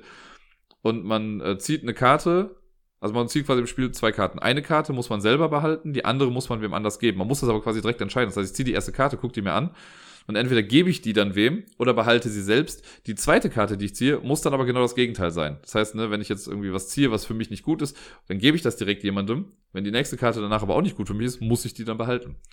Und wenn ich jetzt jemandem eine Karte gebe und er hat zweimal die gleiche Karte, dann muss er quasi schon offenlegen, ob er der Charakter ist, der durch zweimal diese Karte sterben würde. Oder halt offengelegt wird. Ähm, und so erfährt man, erfährt man so nach und nach, welcher Charakter was denn ist. Man kann auch eine Runde gewinnen, indem man dreimal ein Item bekommt, was einem gut tut. Aber ist natürlich dann auffällig, wenn ich jetzt so Sachen dann sammle. Ähm, dann geben die einem anderen einem das vielleicht dann irgendwie nicht mehr. Und man spielt vor allen Dingen auch nicht nur eine Runde, sondern man spielt drei Runden. Und in jeder Runde gibt es am Ende für den Rundensieger gibt es dann nochmal so Siegpunkte und wer am Ende die meisten Punkte hat, der hat dann gewonnen. Ich fand das echt gut, schön elegant gelöst, es ist schnell, ne? auch wenn man in einer Runde ausscheidet, ist man die anderen zwei Runden dann ja auch wieder mit dabei. Ähm, und es ist, selbst wenn man ausscheidet, zieht man, glaube ich, immer noch eine Karte und gibt die dann irgendwem. Also man ist nie komplett aus der Sache raus, sondern kann immer noch ein bisschen gucken, dass man als Geist auch noch den, äh, den führenden Spieler gerade so ein bisschen bremst in der ganzen Sache. Fand ich richtig gut und deswegen hat das hier verdient äh, einen Platz auf meiner Liste noch bekommen. Und wie gesagt, ich hoffe sehr, dass ich das nochmal irgendwann hier habe. Auf dem fünften Platz Inuit. Das sehr, sehr schöne Kartenspiel von Board Dice war es, glaube ich. Ähm, ja, das hier Inuit the Snowfolk.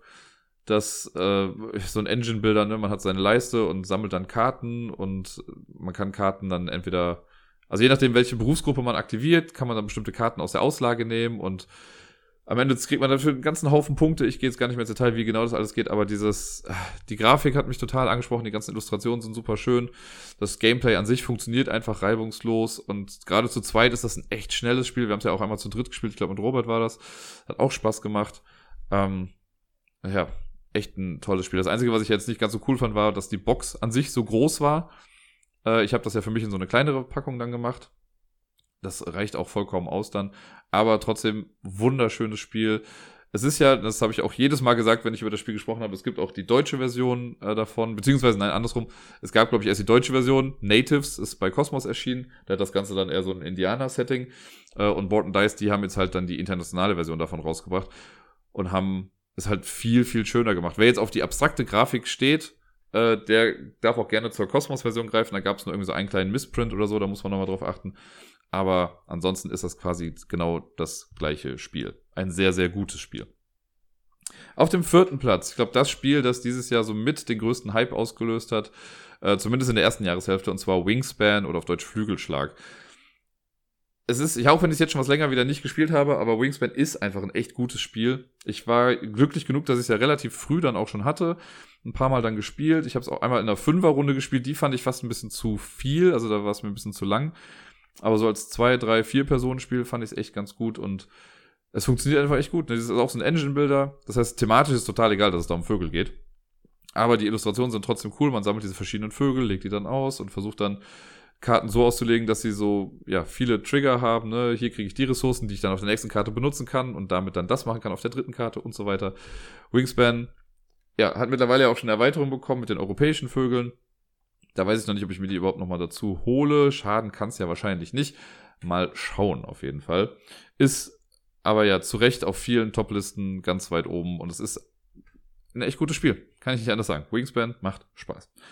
Und damit komme ich jetzt äh, zur Top 3 und da gibt es eigentlich keine große Überraschung, würde ich mal fast sagen. Äh, auf dem dritten Platz, ah, ich sehe gerade, ich habe gerade eine Opportunity verpasst, aber na, auf dem dritten Platz ist The Magnificent. Das Spiel, was ja bei nach der Spielemesse bei, beim Boardgame Geek Bus irgendwie auf Platz Nummer 1 war und ich hatte das ja äh, erst habe ich es irgendwie mal abgetan, weil ich das Cover nicht so cool fand, aber dann habe ich das Spielmaterial und alles gesehen und das hat mich schon voll angesprochen. Und dann habe ich gesehen, dass das von dem gleichen äh, Typen ist, der auch hier Santa oder die hier Santa Maria gemacht haben, was ich auch echt ganz cool fand. Und Ich sehe gerade, dass ich das im Spielregal jetzt auch gerade nebeneinander stehen habe, lustigerweise. Aber naja. Äh, Magnificent, so ein ja, Würfelspieler werden am Anfang Würfel gesetzt und man nimmt sich dann Würfel, macht damit dann bestimmte Aktionen und je mehr Würfel einer Farbe ich nehme, desto mehr Möglichkeiten habe ich dann, aber ich muss dann auch mehr bezahlen. Äh, eigentlich ein super schnelles Spiel. Man spielt auch nur drei Runden. Genau, es sind nur drei. Und am Ende von den drei Runden denkt man sich so, okay, jetzt kann es losgehen und dann ist das Spiel aber schon vorbei.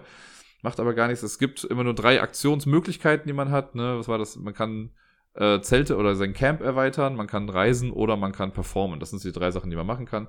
Da sind dann immer noch kleinere Unterschritte mit dabei, aber ich finde das, also klar, thematisch könnte das auch, äh, weiß ich nicht, könnte man Inneneinrichter sein und irgendwie Ressourcen für neue Kissenbezüge kaufen. Aber es hilft ungemein, dass es so gut aussieht, wie es aussieht. Ich mag diesen Grafikstil einfach ungemein und das sieht so toll aus irgendwie, wenn das ist halt alles so dunkel mit diesen hellen Linien dann, die Würfel, die dann noch so schön farbliche Akzente setzen. Gefällt mir richtig gut. Magnificent auf Platz Nummer drei.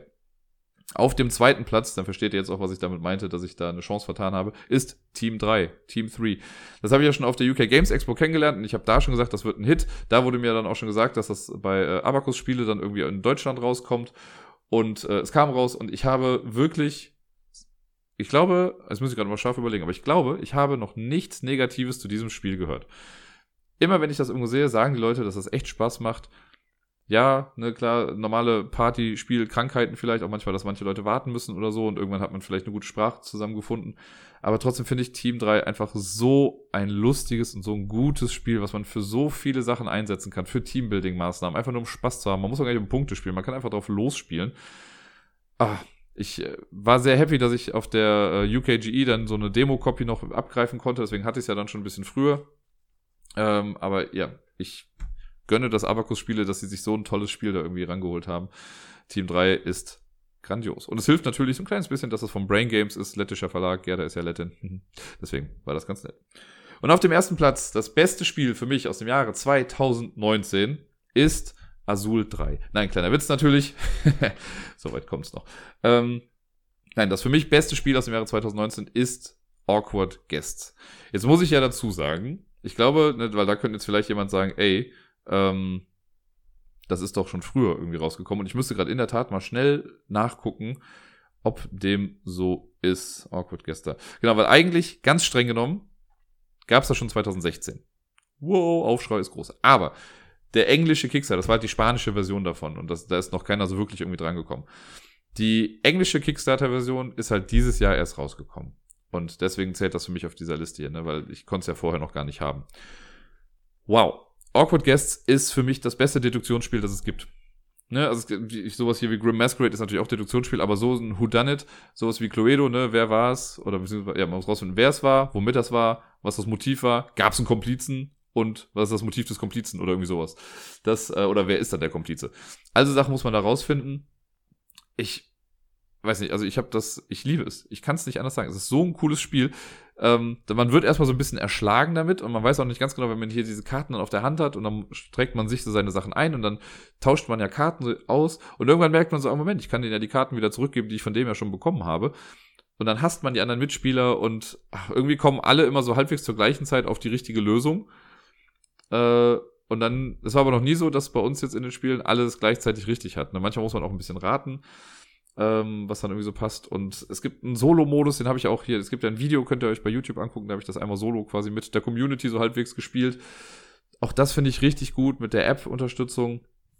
Dieses Spiel ist fantastisch. Also ich habe gar nicht mitbekommen, ob es davon irgendwie eine deutsche Version geben soll oder wenn ich es mitbekommen habe, habe ich schon wieder vergessen. Ähm, ich würde es dem Spiel sehr, sehr wünschen, weil es ist echt ein verdammt cooles System. Der Grafikstil ist bestimmt nicht für jeden was, ist ja alles in so Sepia-Tönen gehalten und auch die Character-Designs und so ist nicht für jeden was. Aber das macht nichts. Das Spiel ist trotzdem einfach so gut. Dieses System dahinter ist auch so klasse. Man baut sich ja immer dann so ein Deck, ne? Man sucht sich einen Fall aus und da stehen dann hinten, ich weiß gar nicht, wie viele Karten, es waren 80 Karten drauf oder so. Oder 60. Die muss man erstmal alle rausfriemeln aus den Decks, aber das geht auch relativ flott, dann werden die gemischt. Und jedes jede Konstellation von diesen Karten führt halt auf eine Lösung hin. Und dann kommt noch hinzu, dass der Täter an sich wenn man von dem Karten bekommt, der lügt einen dann halt auch an. Das heißt, man muss erst durch Ausschussverfahren gucken, wer sagt dann alles die Wahrheit und wer deckt sich gegenseitig und bei wem stimmt's eben nicht. Ne? Bei wem passt das nicht zusammen. Dann die Mordwaffe, da gibt's irgendwie, was war es, 24 verschiedene Mordwaffen, die es sein können, oder 20 verschiedene Mordwaffen. Die ganzen Motive, jeder Charakter hat dann noch mal, also wenn man weiß, wer es war, muss man dann auch immer noch gucken, welches Motiv war das denn, was auch nicht immer so einfach ist. Ah, ist, ist ein echt klasse Spiel und das ist auf jeden Fall ein Spiel, was ich jetzt mit in den Silvesterurlaub nehmen werde. Weil ich mir sehr vorstellen könnte, dass das meiner Schwester auf jeden Fall auch sehr, sehr gefällt. Gerda hat auch ihren Spaß damit gehabt. Und ich glaube, äh, mein Schwager wird das auch mögen. Zumindest hoffe ich das mal. Auf jeden Fall sind alle Cluedo-affin, deswegen ist das gar nicht so weit hergeholt. Und das war's. Das war meine Top-Liste, die Top-Spiele aus dem Jahre 2019. Was sind denn so eure Top-Spiele aus dem Jahre 2019? Welche Spiele habe ich denn eurer Meinung nach vergessen? Es gibt ja immer so Hype-Spiele, die ich auslasse.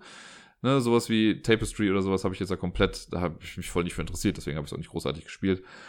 Aber wenn ihr noch so äh, ja, Spiele habt, wo ihr sagt, die dürfen an keiner Top-Liste fehlen, dann haut die einfach mal in die Kommis rein. Am besten bei Twitter, da lese ich es am meisten und am most frequent leasten. Äh, aber auch sonst könnt ihr mir irgendwie schreiben, wenn ihr möchtet. Dann nehme ich das beim nächsten Mal dann mit auf. Und sonst so. Tja, auch hier nochmal ein letztes Mal Revue passieren lassen, was so alles passiert ist in der letzten Woche und gleich auch nochmal so ein bisschen rückblickend auf das ganze Jahr schauen, was denn so alles war. Nicht auf alles, weil das würde den Rahmen, glaube ich, sehr sprengen. Aber fangen wir erstmal bei der letzten Woche an, ganz normal. Was war denn alles? Genau, letzte Woche Montag war ja das Weihnachtsquiz. Ich habe es ja, glaube ich, mal so ein bisschen angedeutet. Ähm, oder ich habe es, glaube ich, auch gesagt. Ich weiß schon gar nicht mehr ganz genau. Es ist die Woche erschien mir so lang jetzt irgendwie von letztem Montag bis jetzt. Also ich nehme es gerade am Sonntag auf, weil morgen werde ich da keine Zeit zu haben, am Montag. Ähm, ja, das Weihnachtsquiz.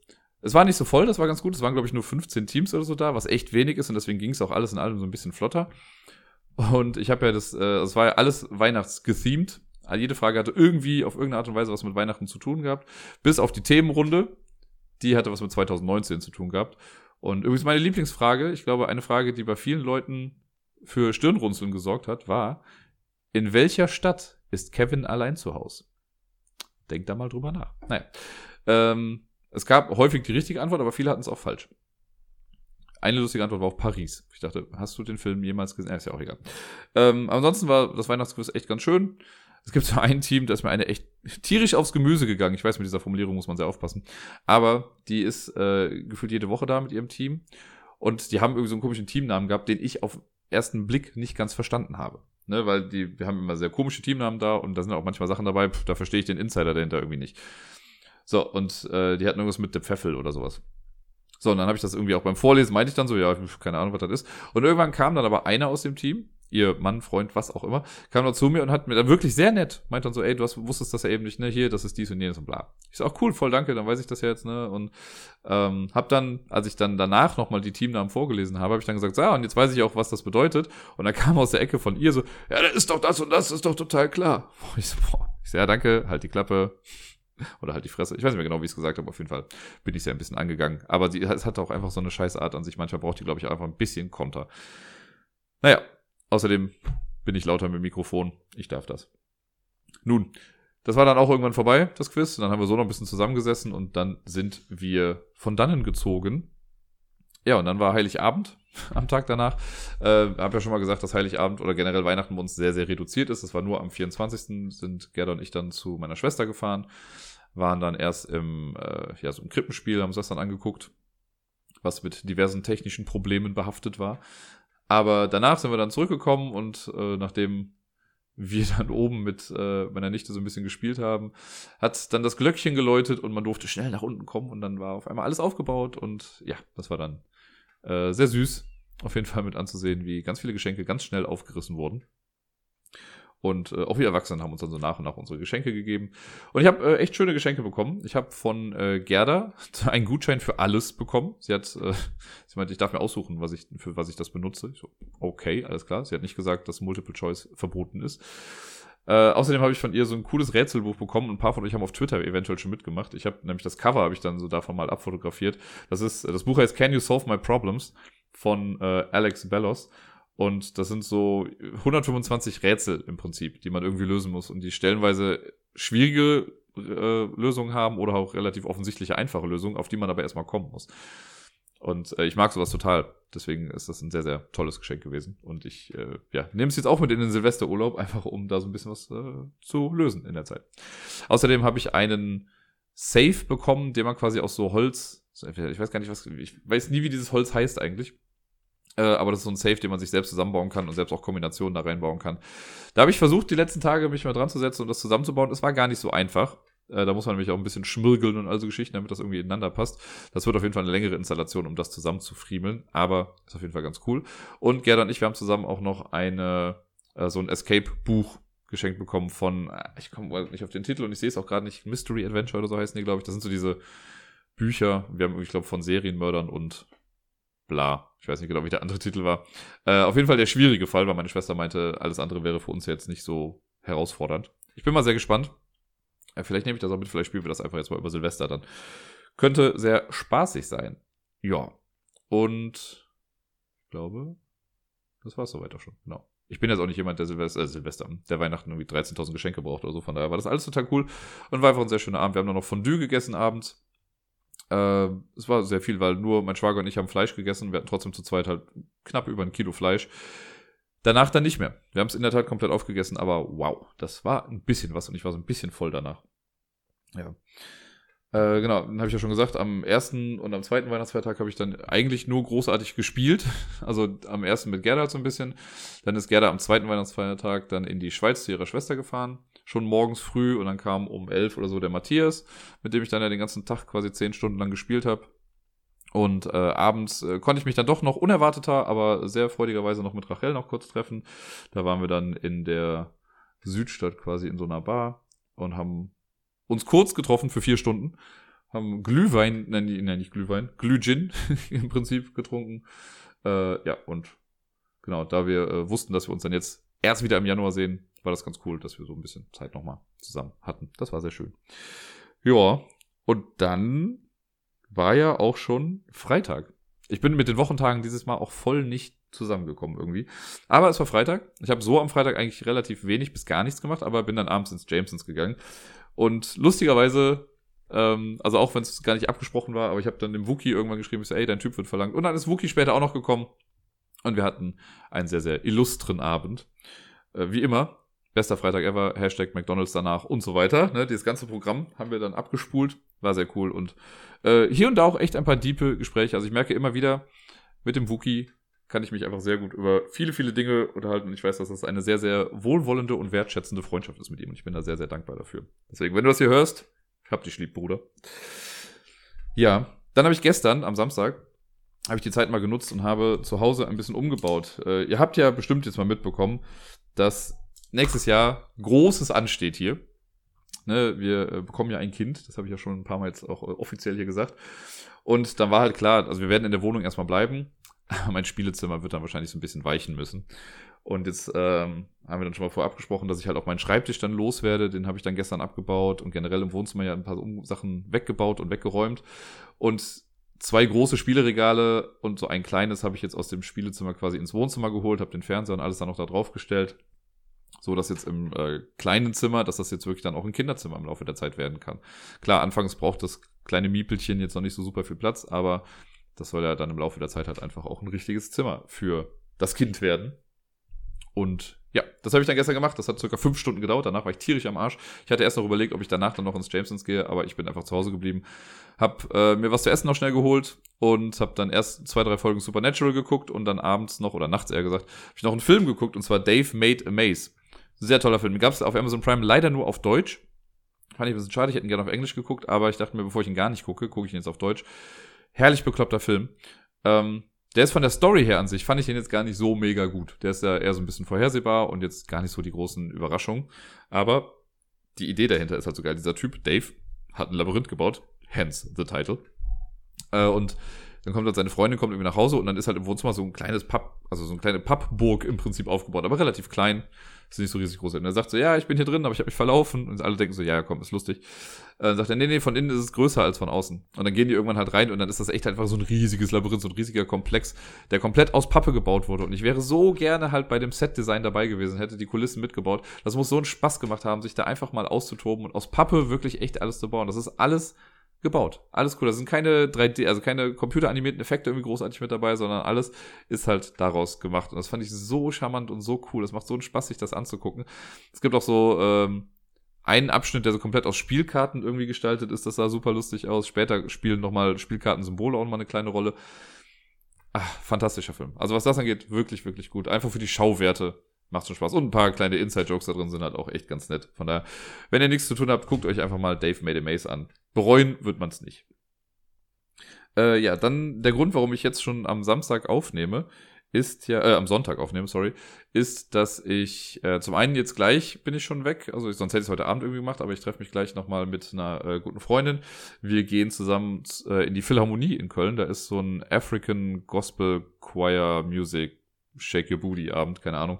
Ähm, sie war nämlich mal vor zwei, drei Jahren oder so, war sie in äh, Südafrika für ein halbes Jahr, glaube ich, und hat da auch gearbeitet und so. Und dann waren wir schon mal vor zwei Jahren waren wir auf so einem afrikanischen Markt, einfach so für sie, für so ein paar Erinnerungen. Und jetzt hat sie dieses Gospel-Ding gesehen, hat gefragt, ob ich dann mitkommen würde. Ich habe keine Ahnung, was mich erwartet, aber ich habe gesagt, ich komme mit. Und wir gehen jetzt gleich vorher nochmal kurz was essen und dann gehen wir da hin und gucken uns das dann mal an. Ich bin sehr gespannt, wie das wird. Ich bin ja immer generell offen für alles aus anderen Kulturen und so. Von daher wird das, glaube ich, echt eine ganz nette Sache. Und im schlimmsten Fall habe ich einfach eine gute Zeit mit ihr verbracht. Ist ja auch ganz nett. Genau, und morgen, also ich komme dann ja erst was später wieder und morgen früh geht's dann, äh, oder das heißt früh, aber morgen im Laufe des Vormittags geht's dann irgendwann in den Silvesterurlaub haben wir, glaube ich, schon gesagt, ne, hier, also Gerda, meine Schwester, mein Schwager und meine Nichte. Wir sind dann von Montag bis Freitag, also vier Nächte, ganz schön lange Zeit, sind wir dann im Silvesterurlaub äh, in so einem, so einer Art Centerpark. Rom-Pott heißt das, glaube ich. Ich vergesse den Namen immer ganz genau. Irgendwo in der Eifel sind wir dann. Also ein kleines Ferienhaus und äh, ja, verbringen dann da einfach noch ein bisschen Zeit zusammen. Ich werde auf jeden Fall ein paar Spiele mitnehmen, in der Hoffnung, dass die dann auch gespielt werden. Meine Nichte werde ich bestimmt auch ein bisschen was spielen die, wenn die dann die erste aufgeregt hat, dann erstmal abgelegt hat und sich dann auf Spiele auch einlassen kann. Äh, und ansonsten, wenn sie dann irgendwann im Bett ist, werden wir bestimmt abends dann auch immer mal wieder ein paar Sachen spielen. Da freue ich mich doch schon sehr drauf. Genau. Und ich glaube, sonst habe ich so auch nicht mehr viel hier so zu sagen. Zumindest was den normalen halbwegs alltäglichen Ablauf hier äh, angeht. Aber ich habe ja mal gesagt, ich wollte mal so ein bisschen auf 2019 gucken und natürlich wollte ich das in einer spielerischen äh, Art und Weise tun oder was mit Spielen zu tun hat. Ich habe mir nochmal, ich habe ja diese BG Stats App, wo man immer nachgucken kann, was man so gespielt hat und so und ähm, ich habe festgestellt, ich habe in 2019 weniger gespielt als in, also seitdem ich logge im Prinzip. Ich habe 2014 angefangen, meine Spiele zu tracken und äh, ja, es waren immer viele. Letztes Jahr war es schon weniger, da waren es nur 767. Dieses Jahr habe ich nur, in Anführungszeichen, 666 Spiele gespielt. Ist eine coole Zahl auf jeden Fall. Äh, dafür aber, ja, viele verschiedene Spiele. Ne? Also letztes Jahr waren es dafür dann 319 Spiele, jetzt sind es 296 verschiedene Spiele, die ich gespielt habe. Also ich habe sehr divers gespielt und weniger fokussiert.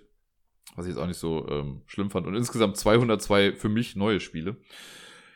Und wenn die Statistiken jetzt nochmal laden, kann ich auch noch mehr dazu erzählen. Genau. Äh, was habe ich denn noch? Ich habe mit insgesamt 45 Menschen gespielt, wahrscheinlich sogar ein paar mehr. Ich habe ja immer, wenn ich mit Kindern gespielt habe, habe ich einfach nur Kid reingeschrieben. Und es gibt immer den Random Fair Encounter, den ich als äh, Player mit dabei habe. An 22 verschiedenen Orten habe ich gespielt. Insgesamt circa 302 Stunden habe ich in Spiele investiert. Was, äh, und an 190, also von 365 Tagen habe ich an 190 Tagen gespielt, was echt nicht so viel ist. Und einen Age-Index von 9 habe ich dieses Jahr geschafft. Ich habe es leider nicht auf die 10 bekommen. Äh, es hat aber nicht mehr viel gefehlt. Vielleicht kriege ich es ja die nächsten Tage noch hin. Wer weiß. So, die äh, Top 10 Spiele, die ich generell dieses Jahr gespielt habe, waren zum einen Keyforge, fast schon mit Abstand, mit 39 Spielen. Dann äh, Zombie Kids Evolution, das habe ich auf der Arbeit mit den Kids in der Brettspiel AG gespielt. Da haben wir äh, 32 Partien gespielt. Dann, was habe ich noch? Cabo, 14 Mal gespielt, Dropmix 14 Mal gespielt, Cryptid 12 Mal gespielt, Sprawlopolis, dieses äh, für mich dann Solo-Städtebauspiel, 11 Mal gespielt, Betrayal Legacy, da sind wir beim 10. Spiel jetzt gewesen, das heißt, das geht dabei auch noch weiter. Schach habe ich 9 Mal gespielt und nochmal 9 Mal. Äh, und Lama kommt dann zusammen mit Rise of Queensdale auf 8 Mal, weil wir das ja über die Jahre dann gespielt haben. Ähm, ja, das sind so die Top 10 von der von der Sache. Am häufigsten habe ich mit zwei Personen gespielt. Quasi die Hälfte aller Spiele, die ich gespielt habe, wirklich, waren zu zweit. Das heißt, mit Gerda spiele ich einfach echt viel auch. Äh, insgesamt von allen Spielen, die ich gespielt habe, hat Gerda quasi auch ein Viertel eingenommen von der ganzen Geschichte. Danach kam dann schon Deni, dann kommen die Kinder, dann kommt der Bayer, dann kommt die Bödi, dann kommt der Robert, die Pia, Mathis, der Jan und danach wird's weniger. äh, genau, was haben wir da noch so? Locations, genau. Am meisten spiele ich zu Hause. Die Hälfte der Zeit habe ich zu Hause gespielt. Dann habe ich in der Schule natürlich eine ganze Menge gespielt. Das wird dann jetzt demnächst wohl wegfallen. Ähm, auf der Spielemesse und auf der UKGE habe ich viel gespielt. Im Hive World durch die ganzen Keyforge-Dinger ist auch eine ganze Menge zusammengekommen. Ja. Und ähm, genau, ja, die Spiele habe ich hier. War auf jeden Fall trotzdem, also auch wenn es jetzt irgendwie weniger war mit diesen 666 Spielen, hatte ich jetzt nicht das Gefühl, dass mir viel entgangen ist. Ich habe auf jeden Fall, also ich habe schon gemerkt, dass ich weniger gespielt habe dieses Jahr und jetzt gerade auch die letzten Wochen gemerkt, dass da einfach nicht so viel war.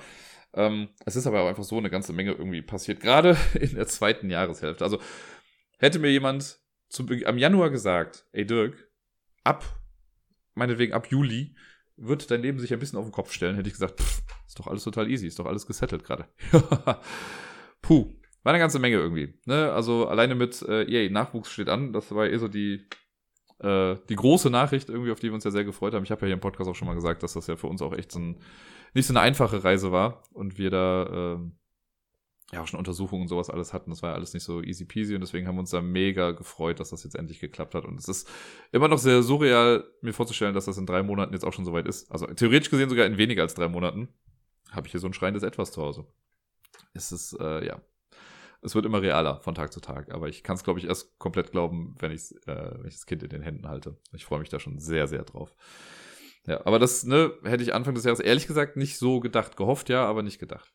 Und ja, dann äh, kam noch eine ganze Menge anderes Zeug mit dazu. Ne? Also ich habe es ja hier und da schon mal durchblicken lassen, hier so ähm, Menschen, die man noch so kennengelernt hat, die äh, einen doch mehr, mehr beeindruckt haben und sich mehr ins Leben integriert haben, als man das anfangs vielleicht gedacht hätte. Äh, da hat sich ja eine ganze Menge hier bei uns getan. Und ja, auch beruflich, ich habe es letzte Woche schon mal so kurz durchklingen lassen, dass sich da auf jeden Fall eine Menge für mich jetzt verändern wird und hier und da, eine, also es ist auch kein Geheimnis zu sagen, dass ich äh, in der Schule jetzt dann nicht mehr so arbeiten werde äh, und mir dann was anderes suchen werde. Und da bin ich sehr gespannt. Da, also 2020 wird auf jeden Fall eine ganze Menge Neues mit sich bringen und ich bin sehr, sehr gespannt, wo das alles hinführt. Ich habe so das Gefühl, dass ich, ich für mich als Podcaster, als Ablagestapel, dieses Jahr auch noch mal mehr so meine Podcaster-Identität gefunden habe, wenn man das so sagen kann. Ähm, gerade sowas wie durch die UK Games Expo oder auch auf der Spielemesse dann mich mit den ganzen Leuten zu treffen ähm, und im Nachgang dann auch mal die ganzen Leute zu sehen, das war schon alles ganz cool und ich fühle mich in unserer kleinen Brettspiel-Bubble, die wir da so haben, fühle ich mich einfach sehr wohl. Und dieses Jahr habe ich auch wirklich so das Gefühl, also keine Ahnung, ne, wenn ich mal so ganz zurückblicke an den Anfang von, vom Ablagestapel, so 2017, das war noch so, okay, ich fange einfach mal an und guck mal, was passiert. Dann 2018 hatte ich schon so das Gefühl, ach guck mal, so dass die Akzeptanz in der Gruppe ist ja relativ groß und irgendwie findet man da halt viel Gleichgesinnte. Und jetzt so 2019 habe ich aber wirklich das Gefühl, fester Bestandteil davon zu sein. Ne? Und wirklich auch irgendwie so halbwegs, halbwegs aktiv vielleicht mitgestalten zu können in der ganzen Sache. Ist natürlich, es klingt jetzt alles sehr, sehr groß und so, aber mir macht das Spaß. Ich bin gerne dabei und ähm, schaffe gerne das, was ich so schaffe hier und ja. Ich weiß, ich bin total die Nuss gewesen, weil ich nach wie vor nicht geschafft habe, alle E-Mails bisher zu beantworten, die ich so bekommen habe. Und es tut mir auch so leid.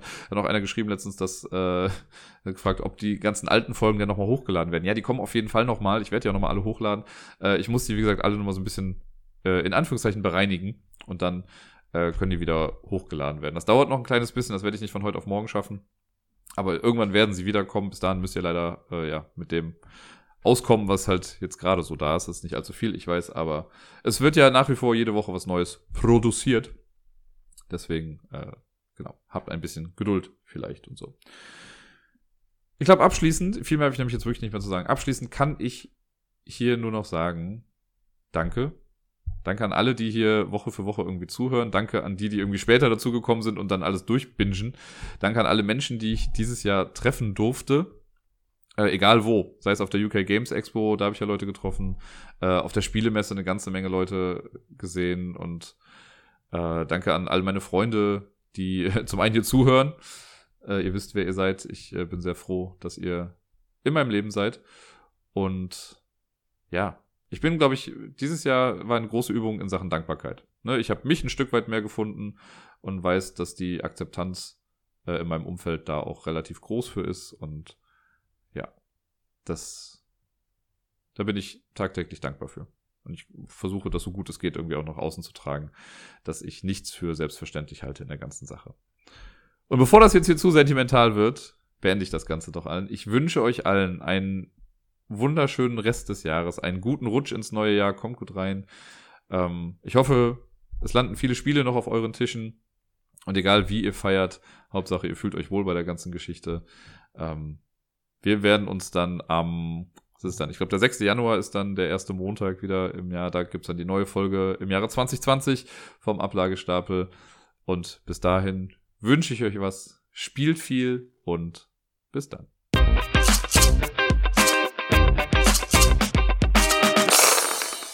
Sollte es Menschen geben, die die Folge erst im neuen Jahr hören, frohes neues Jahr. Ich hoffe, ihr hattet Spaß.